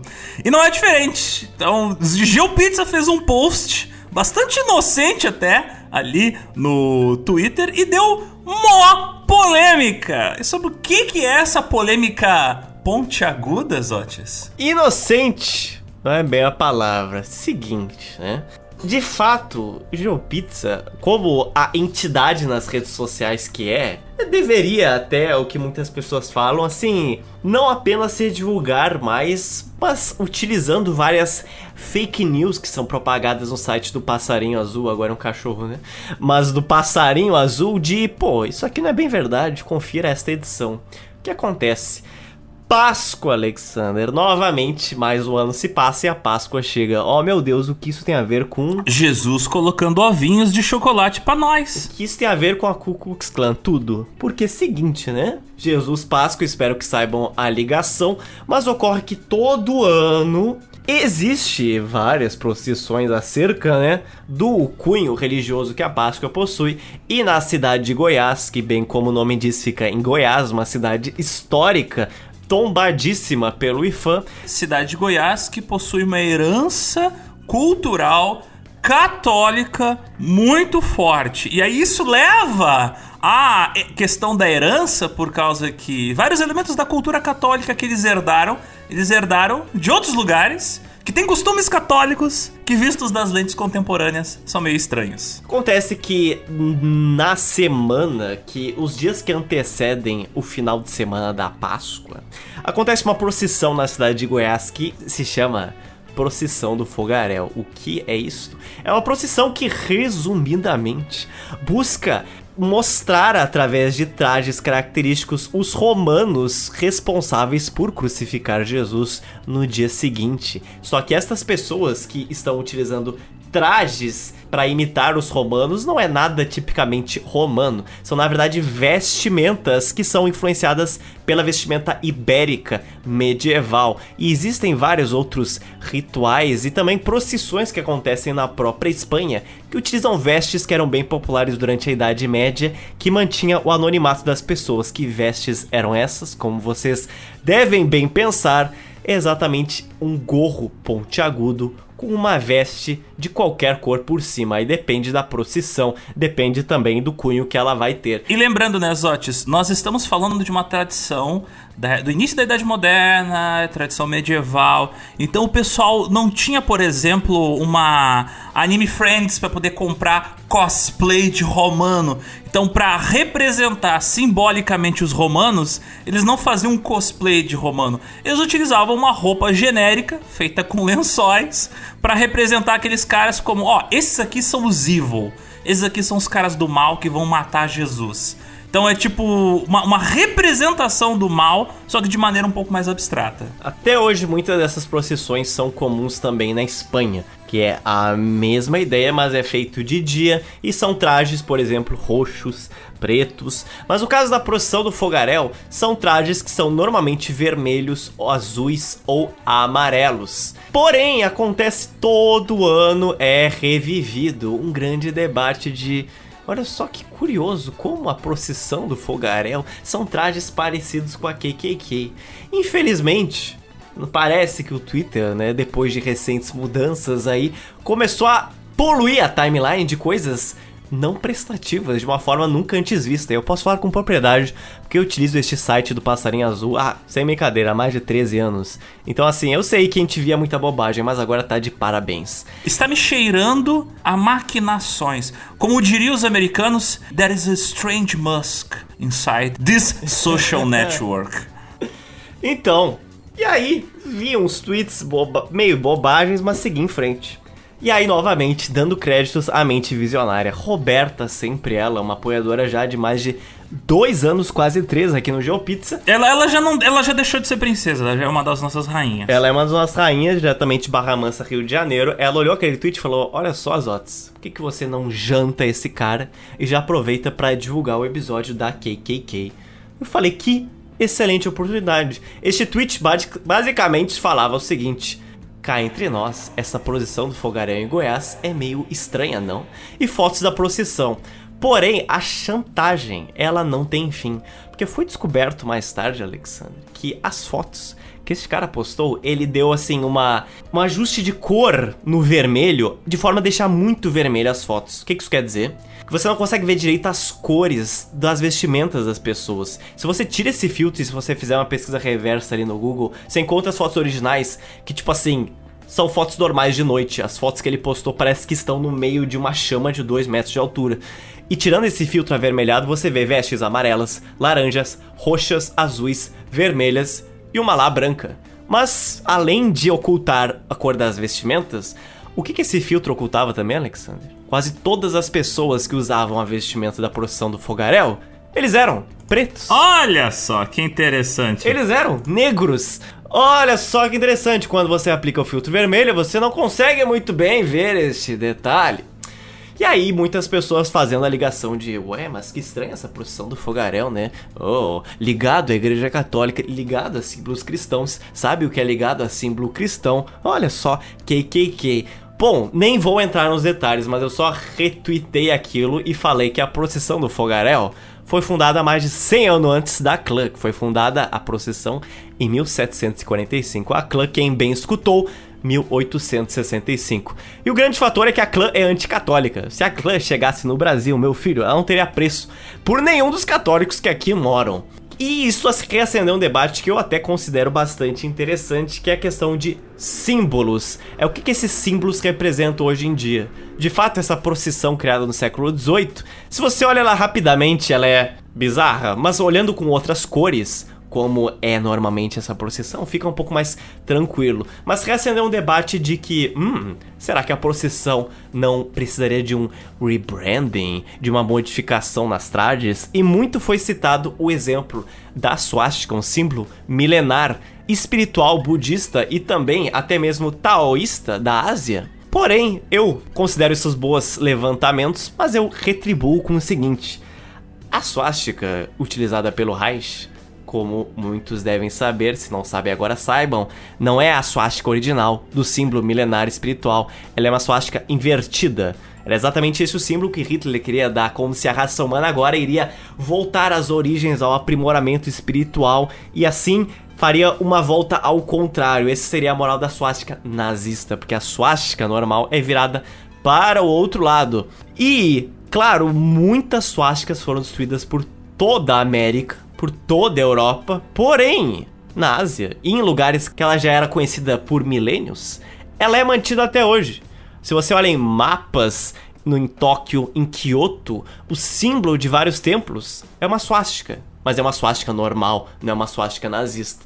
E aí eu levo para o seguinte fator, claro que adaptações é, são sempre necessárias para você não ser aí comparada a coisas bizarras, mas adaptações para quem? Porque assim, suásticas para um europeu é uma coisa, até mesmo uma suástica milenar, budista, taoísta, ela é uma coisa. Para um estadunidense é também outra coisa e para nós brasileiros também. Mas agora para um japonês, uma suástica normal é uma suástica normal. Até porque eu vi um vídeo que me intrigou bastante há muito tempo, que era de um repórter perguntando para japonês na rua o que é esse símbolo, e era uma suástica normal. E ele falou: ah, uma suástica normal, claro, um símbolo de um templo. E ele mostra uma suástica nazista. E muitas pessoas têm dificuldade de entender que suástica é aquela tão diferente. Porque sim, é possível sim muitas pessoas viverem localmente ali na sua comunidade. E o Japão tradicionalmente tem muitas cidades em que as pessoas, muitos idosos, não se informam sobre essas coisas. E eles tiveram dificuldade de entender o que era uma suástica nazista. Tudo isso para dizer que essa posição do fogaréu, se você ver fotos, eu, você, pessoas de todo o Brasil, vão fazer, é claro, primeiro link com a clã, porque a gente sabe sobre a clã, porque a gente lê sobre a clã, a gente vê fotos. Mas a procissão do fogaréu feita para habitantes e alguns turistas da cidade de Goiás, ela é uma coisa local. Qual é a moral de você fazer um rebranding? Porque algumas pessoas que não estão nem naquela cidade, que sequer vão visitá-las em suas vidas, acham ela curioso ou um pouco bizarro em certo aspecto. Para que que você vai fazer um rebranding para turista? Sendo que é a tua cultura histórica local. Tem outra questão aí bastante problemática, Zotes. Quem se apropriou hum. do símbolo da suástica, quem fez apropriação cultural, e isso não é eu que estou inventando, existe uma série de estudos que demonstram que existia toda uma cosmogonia, toda uma ideia de criar uma religião nazista para substituir o catolicismo e o protestantismo, porque eles eram baseados em um judeu, no caso, Cristo. Uh, existia todo um esforço uh, nazista em se apropriar de símbolos que iriam criar uma nova visão religiosa do mundo e eles se apropriaram de vários símbolos do resto do mundo, inclusive símbolos budistas, como no caso a suástica. E aí eu te pergunto, ouvinte, você vai deixar que os fascistas se apropriem dos símbolos ou você vai né, tomar eles de volta? Essa é a pergunta que eu faço. Porque a apropriação de símbolos é um processo incomodamente natural na história da humanidade. Por exemplo, a camiseta da seleção brasileira, ela foi a nossa maior diplomata cultural do Brasil. Você encontrava crianças afegãs, crianças chinesas, crianças japonesas, crianças na Groenlândia jogando futebol e falando: Pô, o Brasil é muito foda, Ronaldinho futebol. Tá, é meio simplista você associar o Brasil apenas a futebol, mas a visão que existia em relação ao Brasil era de muito, um país muito legal. Então a camiseta da seleção brasileira era um símbolo muito positivo do Brasil. Esse símbolo recentemente foi sequestrado, ele foi destruído. Mesma coisa com a bandeira do Brasil, ela foi usada nas diretas já para celebrar uma espécie de, digamos assim, orgulho do que é o ser, ser esse brasileiro que quer democracia. Depois ela voltou a ser um símbolo de nacionalismo, de racismo, de direita. Então é aquela coisa a gente vai continuar permitindo que as pessoas roubem símbolos que não são uh, deles? Ou pelo menos se apropriar de símbolos para transformar em coisas negativas? Claro que o oposto também acontece. Por exemplo, o arco-íris era apenas um símbolo comercial para produtos que envolviam utilização de cor, como televisores coloridos, máquinas fotográficas coloridas, Polaroid, Sony Triniton tinham arco-íris. E no caso a cultura LGBTQ+ pegou o arco-íris e disse: "Não, agora é nosso". Mas não foi uma coisa feita com maldade, foi porque representava todo o espectro de gêneros e sexualidades, então era um símbolo de igualdade. O pessoal da área comercial de publicidade de várias empresas a partir dos anos 90 pensou: "Opa, não dá mais para usar o arco-íris".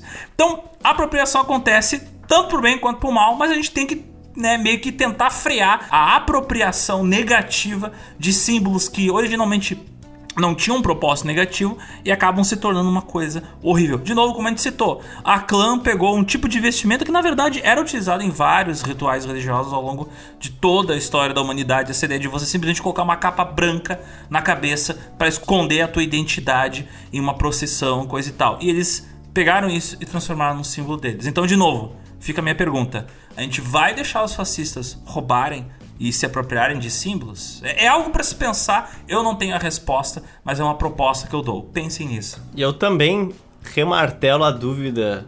Na verdade, eu remartelo a ideia de para quem serve essa procissão.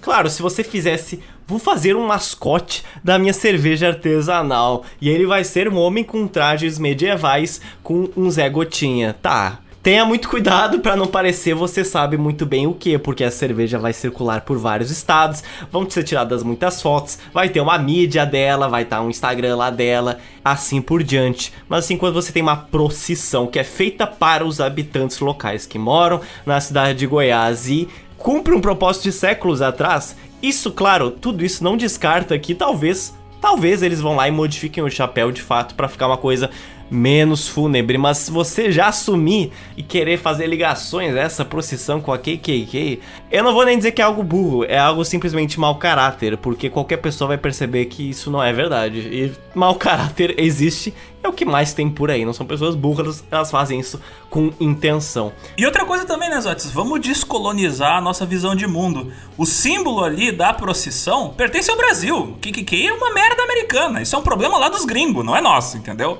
Os nossos caras andando ali na Páscoa com roupa pontiaguda não tem porra nenhuma a ver. O fato de você associar a uma coisa gringa é você tá permitindo a invasão de um símbolo gringo aqui no Brasil, entendeu? É você, você colocando a supremacia de uma outra cultura acima de uma cultura local que tem toda a validade dela. E novamente, meu grandiosíssimo puxão de orelha para este usuário, que eu não falarei o nome dele aqui, mas você vai entrar lá no perfil do Gel, você vai encontrar que editou as fotos para colocar um filtro vermelho, cara. E ficou ridículo, porque se você olha C aquele filtro, na boa, os trajes são bonitos. Você olha aqueles trajes de várias cores diferentes, é, é, é interessante, é assustador, é claro. A intenção é assustar, Nesotes, porque eles representam soldados romanos, mas não é assustar no sentido racista. Exatamente. Então, assim, gente, mais do que nunca, o Twitter, por mudança de algoritmos, está mostrando coisas que você não quer ver ou que você nem segue. E ele parece que vai mostrar coisas até que você discorda ou odeia, porque sabe que você vai interagir com essas coisas. E é muito isso, a gente às vezes interage com quem a gente não gosta, e é por isso que o Twitter fica se alimentando disso.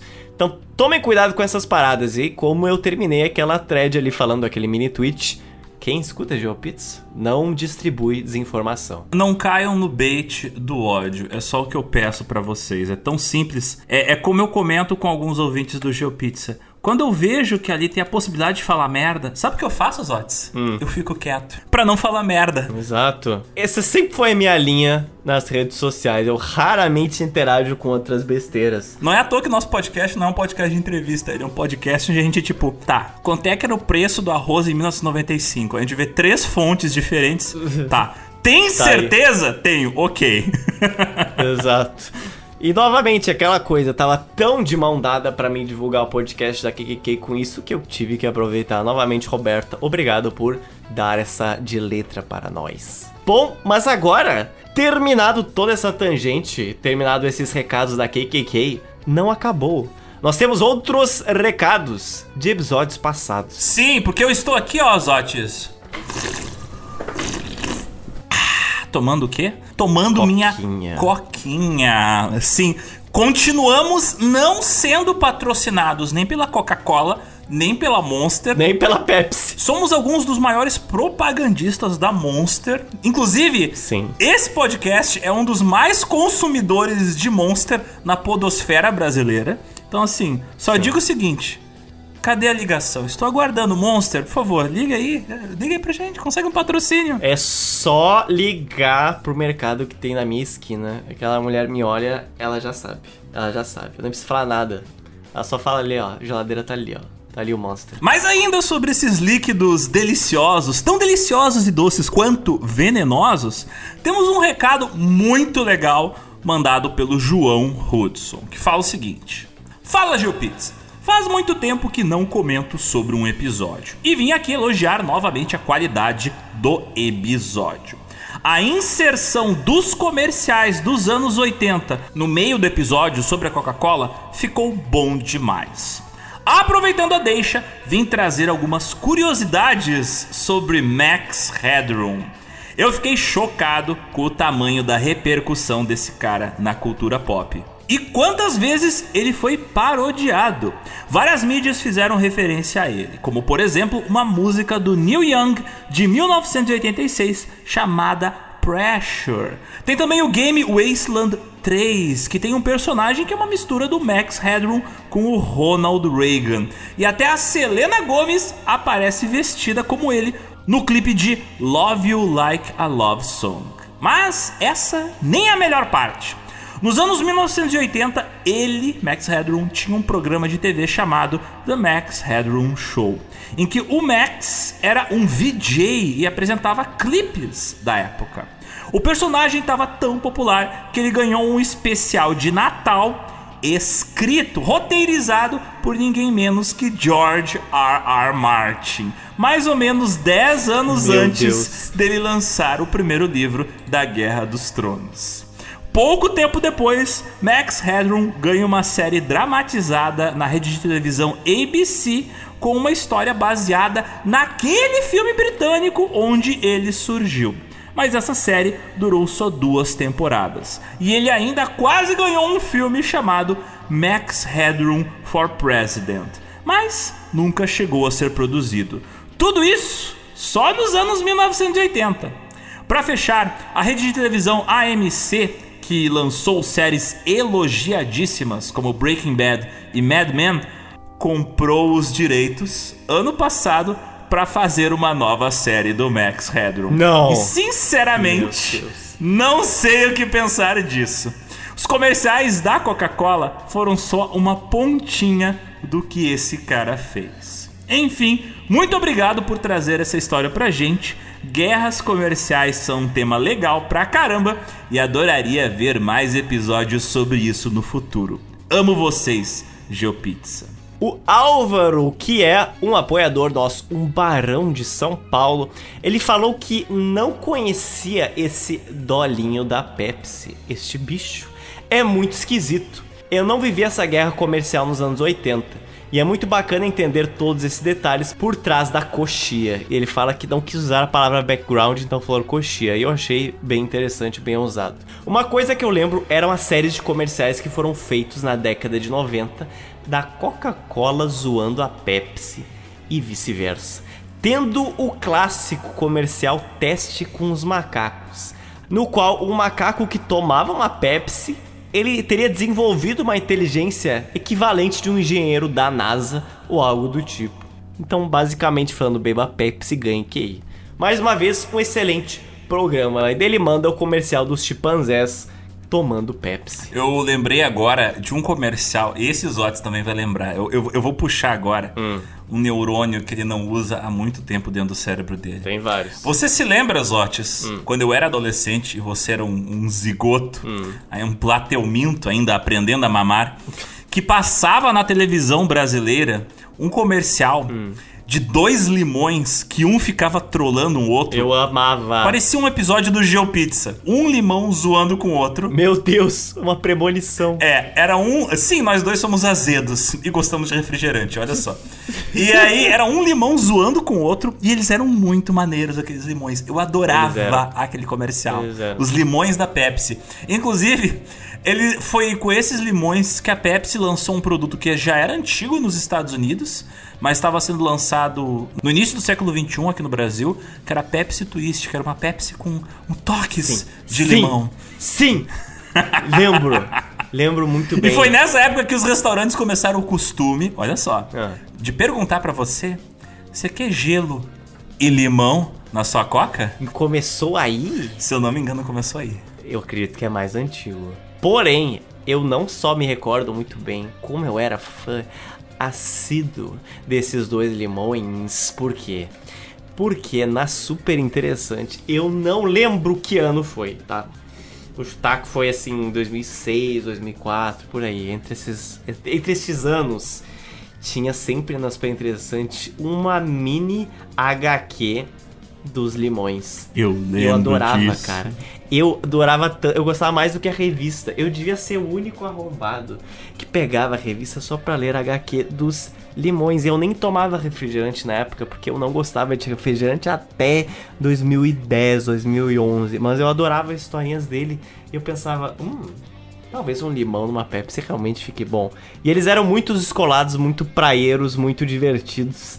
Uma pena quando acabou as histórias. Eu só fiquei pensando hoje, olhando pra trás, quanto essa Pepsi Twist deve ter gastado em marketing pra colocar um gibi extra dentro da super interessante. Mas quem lembra, lembra e era muito memorável.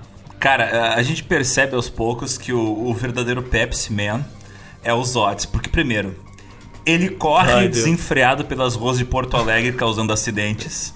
Ele é atrapalhado, ele se envolve em altas confusões. Ele é platinado, olha só, oh my god, oh meu Deus.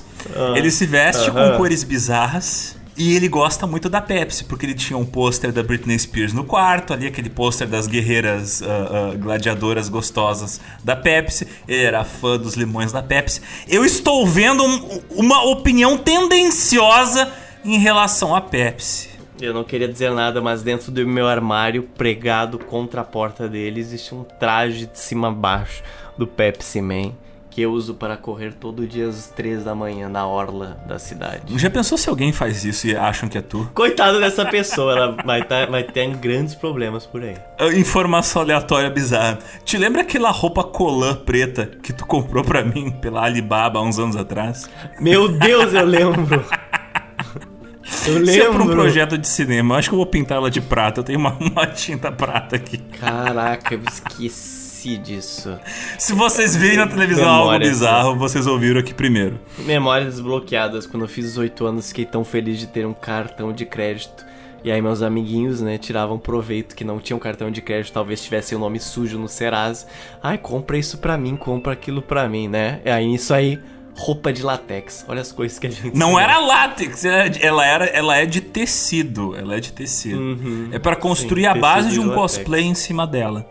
Inclusive, se eu não me Faz engano, uns seis anos. É, inclusive ela é o mesmo material que, que é utilizado pro pessoal construir roupa de Stormtrooper em cima, porque o uniforme de Stormtrooper é tipo roupa preta e, e cola as plaquinhas de plástico em cima. Mas enfim. Fernanda Terra, ela nos mandou uma mensagem. Ela fala o seguinte: Estava ouvindo o episódio sobre a Coca-Cola, ainda não terminei, mas lembrei de falar aqui que na minha cidade tinha fábrica da Coca-Cola, a Vompar. e ela liderava a fabricação do refrigerante no Rio Grande do Sul. A família Von Tobel, que era a dona, é daqui e todas as gerações iam visitar a fábrica com a escola quando eram pequenos. Criada como uma empresa de doces e mel nos anos 1940 por Arno von Tombel, a Vonpar ingressou no então novíssimo mercado de bebidas gaseificadas e engarrafadas em 1948, depois que o irmão João Jacob von Tobel se associou ao negócio em Santo Ângelo. A largada foi com a produção dos refrigerantes Marambá e Laranjinha, passando a engarrafar a icônica Grapete e também produtos da Coca-Cola nos anos 1950. Desde os anos 1980, a empresa atua também no mercado de cerveja e inicialmente com a Kaiser e mais recentemente com a Heineken, da qual a FEMSA é a segunda maior acionista. Ao comentário da Fernanda Terra, eu inclusive adiciono algo. Você ouvinte que vem do interior do estado e está vindo pela Freeway. Você está vindo do litoral ou do norte do estado, no caso. Tentando penetrar nessa cidade esquecida por Deus, que é Porto Alegre, a primeira coisa que você vê na entrada da cidade é uma enorme fábrica da Vompar, que não tem uma placa escrita Vompar, tem uma enorme placa escrita Coca-Cola. Na entrada de Porto Alegre existe uma usina gigantesca de produção de Coca-Cola. Mas, Otis, não temos apenas um belo platinado envolvido neste podcast. Nós temos também uma platinada que é uma apoiadora. Diretamente de Joinville, Santa Catarina, a Helena, que é uma viscondessa nossa. Ela não contente em adquirir dois mapas do gel para si, ela ordenou: Eu quero que ambos os mapas estejam assinados por vocês dois. Eu, ó oh, céus! Foi ainda na semana na última semana útil de dezembro. É, você sabe, né? Se você trabalha com venda ou alguma coisa, você sabe como é a última semana útil de dezembro. Meu filho, é todo mundo desesperado. Eu vejo um, uma, um traço de luz atravessando o céu e pousando em frente ao meu prédio e eu penso, ó oh Deus, é o ciclista platinado. Abri o portão estava lá ele com dois tubos. Ele falou: preciso da sua assinatura. Eu pensei: mais um processo? Não, não, não, não, não. Precisamos assinar posters. Aí eu assinei junto com ele belíssimos posters produzidos pela Geoloja, nosso Geostore. Exatamente. Os posters foram parar devidamente bem entregues, ainda bem, porque naquela última semana os correios conseguiram extraviar vários produtos, mas chegaram lá em Joinville e a Helena, ela emoldurou os dois e colocou numa parede vermelha que ficou fantástica. Ficou agora, eu vou usar de publicidade para os nossos belíssimos mapinhas. Inclusive, digo, aproveite enquanto não surgem outros, porque quando surgem outros, meu filho, vai ser edição limitada. E esses aí é o kit obrigatório se você curte mapas antigos, Europa e América do Sul, no século 17. Helena, obrigado aí seu serviço à comunidade geopitziana. Eu até estava me perguntando, talvez a gente devesse fazer umas canecas com o nosso rosto. Ia ser engraçado, né? Sim, aqueles que você coloca líquido quente e aparece alguma coisa, aí você não sabe qual é. Será que eu comprei uma caneca preta que aparece a cara dos Otis, do Alexander, ou é o logo do Geopizza? Aí você só vai descobrir quando tiver. A, a, cane a caneca aparece nós dois a, amigavelmente. Aí quando você coloca um líquido quente, tá tudo pegando fogo, sangue, destruição, Exato. bombas, galera mijando um nos outros. Socorro. Alexander gritando falando. É, aí é um chaveiro. É um chaveiro que a gente vai ter que vender no GeoPizza, que toda vez que você clica nele, faz. Sates! Excelente. O alarme de carro também, não sei. Só Sates! Ou aqueles alarmes que não param. Sates! Sates! Sates! Sates! Que horror! Esse alarme de carro seria uma boa ideia. É isso então, Zotes. Temos o segundo K do KKK, porque assim, como eu já falei antes, essa é uma trilogia, o mal não acaba. Essa porcaria dessa organização maldita do inferno, ela vai ter uma terceira encarnação e, e, e curiosamente é a encarnação mais duradoura dela, né? Não a mais forte, mas talvez a mais influente e a mais duradoura em termos internacionais. Então tá aí, se preparem, próximo episódio vai ter mais KKK. Temos já dois terços desta fornada criminosa, segregatória e aterrorizante, servido nos fornos não apenas do sul, mas também do norte e do oeste dos Estados Unidos. É isso então, até a próxima quinzena. Até logo.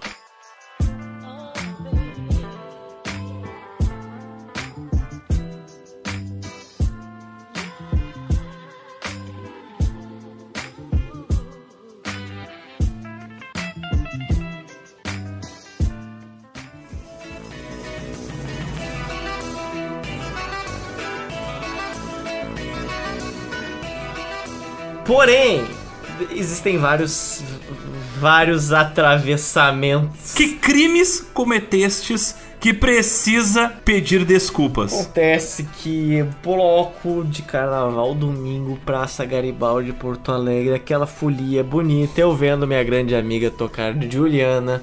Porém, tava tudo muito legal, tudo muito divertido, e aí na hora de ir embora, né, com aquela galera bicicletária pronta para sair, eu fui caçar um banheiro naquela praça. Só que só existiam os trágicos banheiros químicos tenebrosos e. Não é algo lá que eu sou muito a favor daqueles banheiros químicos que na boa, filho. Pra que aquela coisa daquele jeito? Aí eu fui caçar, assim, um, uns containers, alguma coisa assim. Porém, saindo de uma das árvores veio um ser. Este ser, sem camisa, com os olhos esbugalhados, estava muito apressado, tal como eu. E ao me ver, ele deu uma mudada na sua, na sua, seu percurso, no seu semblante, na minha direção. Ele foi na minha direção. Eu falei, ó oh, Deus, lá vai. Aquela praça bem iluminada, só que não, preparando para o pior. Ou, oh, onde está aquele meu spray de pimenta? Está lá na minha bicicleta com a minha amiga Nika. Excelente, excelente. No que ele passa pra mim, ele só chega bem perto, abre a boca e fala: É o Joe Pizza, né? Aí eu. Caraca. Que cagaço desse cara. Tu quase. Cara, só... se tivesse com spray de pimenta, tu teria agredido um ouvinte. Eu só falei, aham, sou mesmo. E aí continuei me recuperando daquilo e procurando um lugar para me aliviar. Então, assim, Perdão para quem foi, nem sei se é ouvinte, nem perguntei o nome. Poderia ter perguntado o nome. Eu estava ali no momento não muito, né? Apto a esse tipo de coisa. Então aí, perdão e abraço a este ser. Era carnaval, né? Ninguém estava sóbrio naquele momento. Mas tá aí, então, um pedido de até retratação. Que eu queria ter dado mais atenção, desculpe. Os outros têm 10 mas eu adoro todos que vêm me reconhecer e me prestar aí. Não é, parece, quase agrediu o cara, coitado.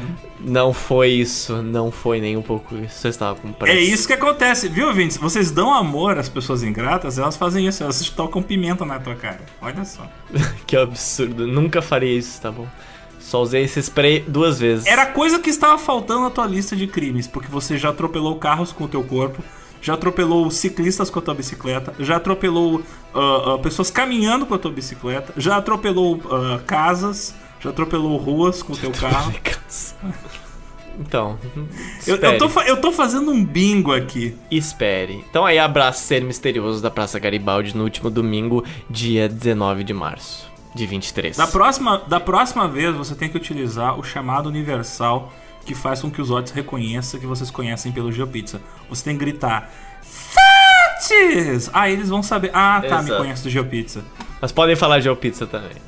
Mas, Otis, eu sei que você está crescendo, né? Você ainda não tem pelos no corpo, mas está virando hominho. Vai sair de casa, vai morar sozinho. O Yuyui está ficando adulto. Estou muito orgulhoso de você. Nossa. Porém, sua jornada em busca de uma nova cabana, de um novo local para morar, habitar, viver, ah. está complicada, né? Andam te oferecendo literalmente umas cabanas, né? Uns, uns bagulhos meio complicados.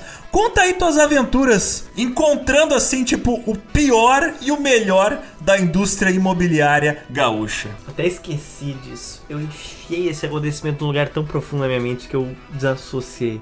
Eu, eu, estou desenvolvendo esse poder muito grande, um super poder. É o poder da des desassociação.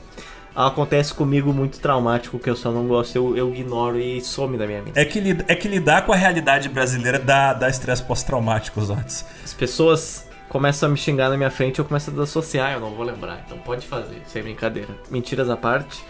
Vou lá.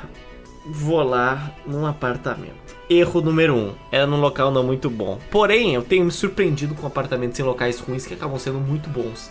Então eu acho que eu transformei em hobby esse hábito de visitar apartamentos. Vou visitar, não sei porquê. É aquela coisa, é aquela coisa. Vai que dá, não sei, quem sabe. É, então, vai lá, você chega. Bom, assim, em minha defesa, o apartamento em si, estruturalmente, ele era bom na sua concepção. Porém, vou lá e chego nele. Eu abro o apartamento. Eu não sabia. Eu estava diante da tumba de Tutankhamon. e eu acredito que aquela mesma maldição que matou os arqueólogos quando entraram na tumba dele começou a funcionar no exato momento que eu botei meus pés lá dentro. Primeiro de tudo, durante a gravação desse podcast, o Zot estava espirrando pra caramba. Já passou bastante tempo desde que ele fez essa visita a esse apartamento e ele me mostrou uma imagem do chão do apartamento. Tinha mais pó lá dentro do que pó que você encontra quando a galera abre uma galeria selada por dois mil anos. Não, na moral, era muito pó. É só isso que eu posso dizer pra vocês. Era muito pó. Quando você pisava, parecia que você estava sujando o chão muito, mas você estava limpando ele. Bastava pisar que a cor do chão mudava. É isso Eu, mesmo. eu vi as pegadas de Zotes, parecia que ele tava pisando no solo lunar. Aquele pó preto, sabe? Exato. Somado a isso, o chão estava distribuído igualmente. Aquelas asinhas de cupim por absolutamente todo o espaço. Todo o espaço estava cheio daquelas asas de cupim. Fui olhar dentro das portas, mano. As portas, a base delas viraram areia.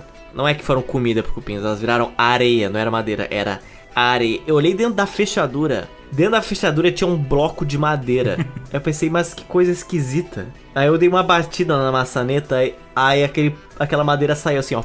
Puta Era merda. poeira, cara. Era, era madeira de dentro da fechadura que os cupins comeram e ficou acumulada ali. Aí eu, ah, que delícia, né? Eu, eu já assim, ó, eu vou tomar uma, um banho mestre depois que eu sair daqui. né? Aí pra abrir as janelas, cara, eu tinha que usar minha garrafa d'água pra limpar a minha mão toda vez que eu botava a mão naquelas janelas. Ah, tu tava Era todo com nojinho. Ui, ui, ui, tá sujo. Nojinho, cara, aquilo ali era cinza, era quase preto. Eu fui levantar aquela janela que é por roldana, sabe? Com aquela aquela cordinha que você puxa e levanta as persianas, sabe? Cara, eu levantei uma delas. Ela simplesmente arrebentou. e a persiana desceu tudo. Eu, bom, nem queria abrir mesmo. Tudo bem, né? Fui em um quarto, tinha uma infiltração tão monstra de trás do banheiro que dava para o quarto, que o cara podia ter sido mais esperto, ele pintou as paredes com uma tinta que não é compatível com uma infiltração. Assim, dos meus poucos, mas alguns conhecimentos disso, porque sou filho de uma arquiteta, você tem certas tintas. Quando você leva elas para algum ambiente mais frio do que o normal e mais quente, elas começam a descascar, elas meio que racham, entende? E elas não são compatíveis para aquele tipo de temperatura. E aquela tinta daquela daquele quarto, ele não suportava uma temperatura um pouquinho mais fria. Ou seja, naquele local onde tinha infiltração, a tinta foi pra fora, parecia ela tava crustada. Só que a tinta por baixo dessa tinta errada tava normal, entendeu? Era só o cara pegar a mesma tinta da camada anterior e ter feito aquilo que não ia dar pra ver nenhuma infiltração, mas ele botou uma tinta assim, ó, terrivelmente má misturada. Ele deve ter misturado, não sei, 8 90% água e 10% tinta. E aí, pluf, só foi pra fora um monte de bolha. É pra Nem render, é isso, pra render? Zotes, pra render. Pra render o que, maluco? Render história nesse podcast.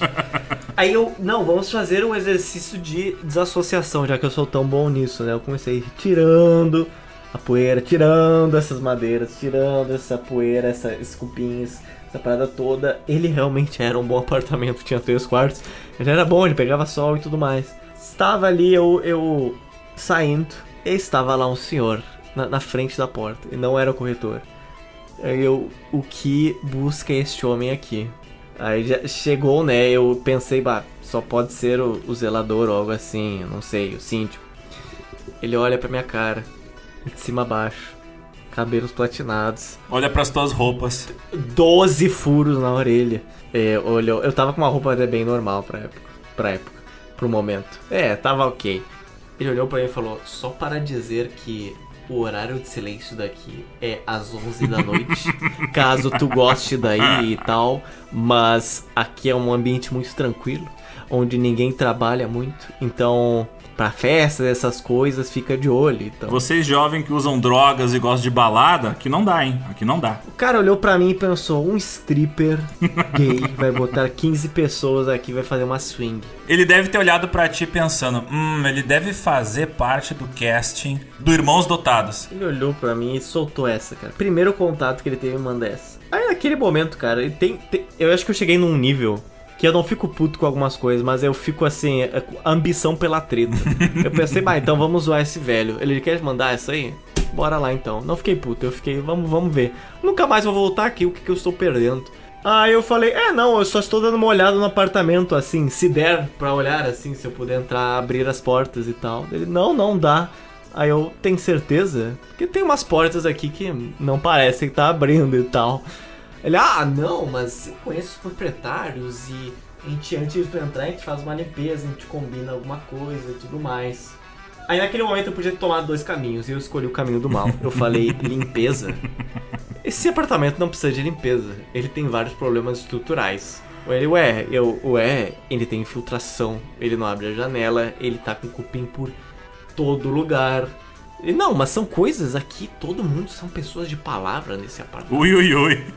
Conf- É aquela coisa, confia. Não, porque aqui todo mundo se compromete se faz, e eu tenho bons contatos e não sei o que. Todo mundo faz as coisas, viu? E não sei o que. Tipo assim, responde 10% na língua do cara, ele já veio todo uau, uau, uau. Devia ser o acontecimento do ano pra ele, um platinado naquele apartamento.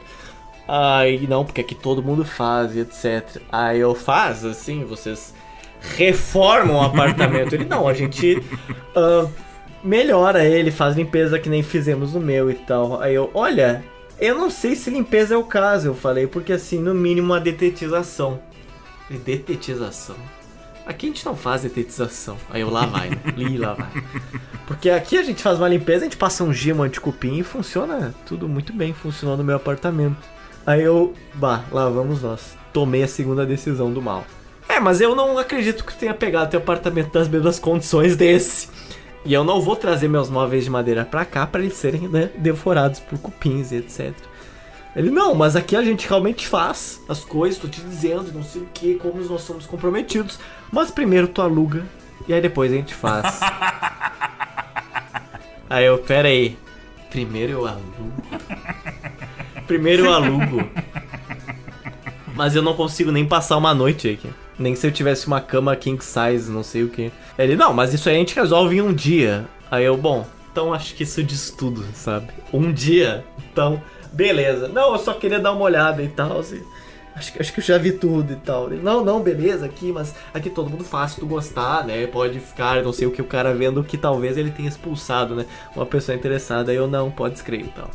Aí foi lá, o cara da imobiliária abriu a porta pra mim e aí ele falou: É, eu sei que ficou um pouco confuso, mas eu acho que ele só quis dizer que ele tem bons contatos. Eu, é, já entendi, bons até demais, né? Tão bons que o apartamento virou aquilo. Aí eu deixei aquilo por lá e eu comecei a pensar: imagina você síndico de um, de um prédio assim. Aí você vê que vão visitar um apartamento lá em cima, aí você entra no apartamento que estão visitando, você nada a ver com o contexto e começa a falar essas paradas. Então eu digo assim, ó, ouvintes que conhecem síndicos e tal, eu sei como é que é a sensação de uma pessoa. Sabe uma pessoa que você olha e você vê? Isso deve ser a maior saída de campo de uma pessoa. Eu, eu creio que é 23 horas e 50 minutos por dia enclausurado naquele apartamento. Qualquer coisa que acontece seja um uau, meu Deus. Vida de condomínio, Deus do céu. Então, já dispensei. Aquele cara ali me foi uma benção, foi uma benção. Podia ter ficado com as ideias erradas de pensar em alugar? Não. Ele foi lá e sanou todas as minhas dúvidas. Obrigado ao grande síndico aí deste AP. Ele podia ter muitos contatos, mas claramente ele não tinha muito contato com a realidade do apartamento nessa disputa. Não, inacreditável, velho. Primeiro tu aluga. Isso aqui não fecha nem as portas. Sério, eu levantei uma janela e a corda estourou. Imagina o resto, maluco. Imagina, imagina eu puxar uma descarga. Eu tentei abrir a torneira, mas não tinha mais água. né? Aí eu, aí eu soltei uma época eventualmente ali. Há quanto tempo está pra alugar? Ah, um ano. Aí eu, não pode ser. Ah, um ano vezes 10 só se for, cara. Que, que apartamento é esse que um ano fica assim? Pelo amor de Deus. Aí eu comecei a pensar, eu acho que tem alguma coisa aqui. Tem alguma coisa aqui pra um ano essa situação acontecer. Tem milhares de coisas, Ortiz. Tem milhares de coisas comendo madeira. Esse é o problema do apartamento. Exato. Esse é o problema do apartamento. Exatamente. Quando tu descreveu pela primeira vez, eu fiquei imaginando as portas fazendo aquele barulho de chocalho. Elas tão ocas e cheias de farinha de madeira dentro, sabe? Não, cara, aquele cara entrou na minha vida, entrou no apartamento que estava olhando, entrou no meu olho e falou aqui, ó. É só passar um gimo. Eu só vou dizer uma coisa. É só passar um gimo primeiro tu aluga e até as 11 horas, tá? Eu devia ter feito o conselho do Alexander. Não, não, tudo bem. Eu, eu só vou fazer festa até as 10h59, assim. Tudo bem pra ti. Começar às 6 e até as 10h59. Meu conselho pros odds foi: tu devia ter falado pro cara, olha só.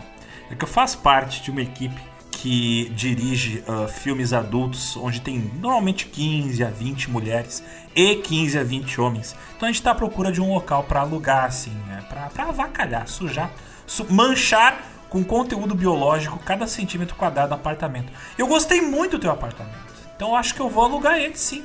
Aqui, tá perfeito. Eu devia ter ido mais. Não, nos próximos apartamentos horríveis que tu for, tu usa essa desculpa do. Sou um produtor à procura de um lugar para sujar de fluidos o local. Só para deixar a pessoa, tipo, revoltada, confusa, sem ter o que falar, sabe? É aquelas coisas, quando você se dá conta eh, dessas pessoas que querem levar vantagem, tu também tem que te divertir, sabe? Tu tem que aproveitar, te aproveitar da situação. Eu acho que eu vou começar a olhar apartamentos, assim, muito feios. Vou marcar entrevista. aí, quando eu descobrir que o proprietário vem junto, aí, meu filho, eu compro uma peruca preta. Tiro minha barba, tiro todos os meus piercings, irreconhecível. Meu nome é Rogério Calabouço, é meu nome agora. Eu vou entrar lá. Aí começar a falar, mas tu tem coragem de botar um apartamento desse para alocar? Tô falando sério, tô muito prestes a assumir um alter ego para visitar apartamento de proprietários desrespeitosos, porque isso aí é, é desrespeito, simplesmente. Então, ó, traumatize os proprietários de volta. É isso que eu digo. Tem proprietários que traumatizam os inquilinos? Traumatiza o proprietário de volta. Tem uma dica dada pelo filme brasileiro Marte 1, que é bom, mas eu não curti tanto, mas é bom. Que as meninas do filme, elas pra. não tendo dinheiro para motel, elas chegam em uh, imobiliárias e falam: Pô, tô querendo comprar esse apartamento de cobertura à vista. Posso fazer uma visita? E o cara, ah não, claro, claro, claro. Aí dá a chave e elas, bem, enfim, utilizam o apartamento. E é isso, cara. É isso. Tu tem que te aproveitar do sistema, cara. Tu tem que avacalhar com o sistema. Já que não pode derrotar o sistema, tire proveito do sistema. Zoe com o sistema.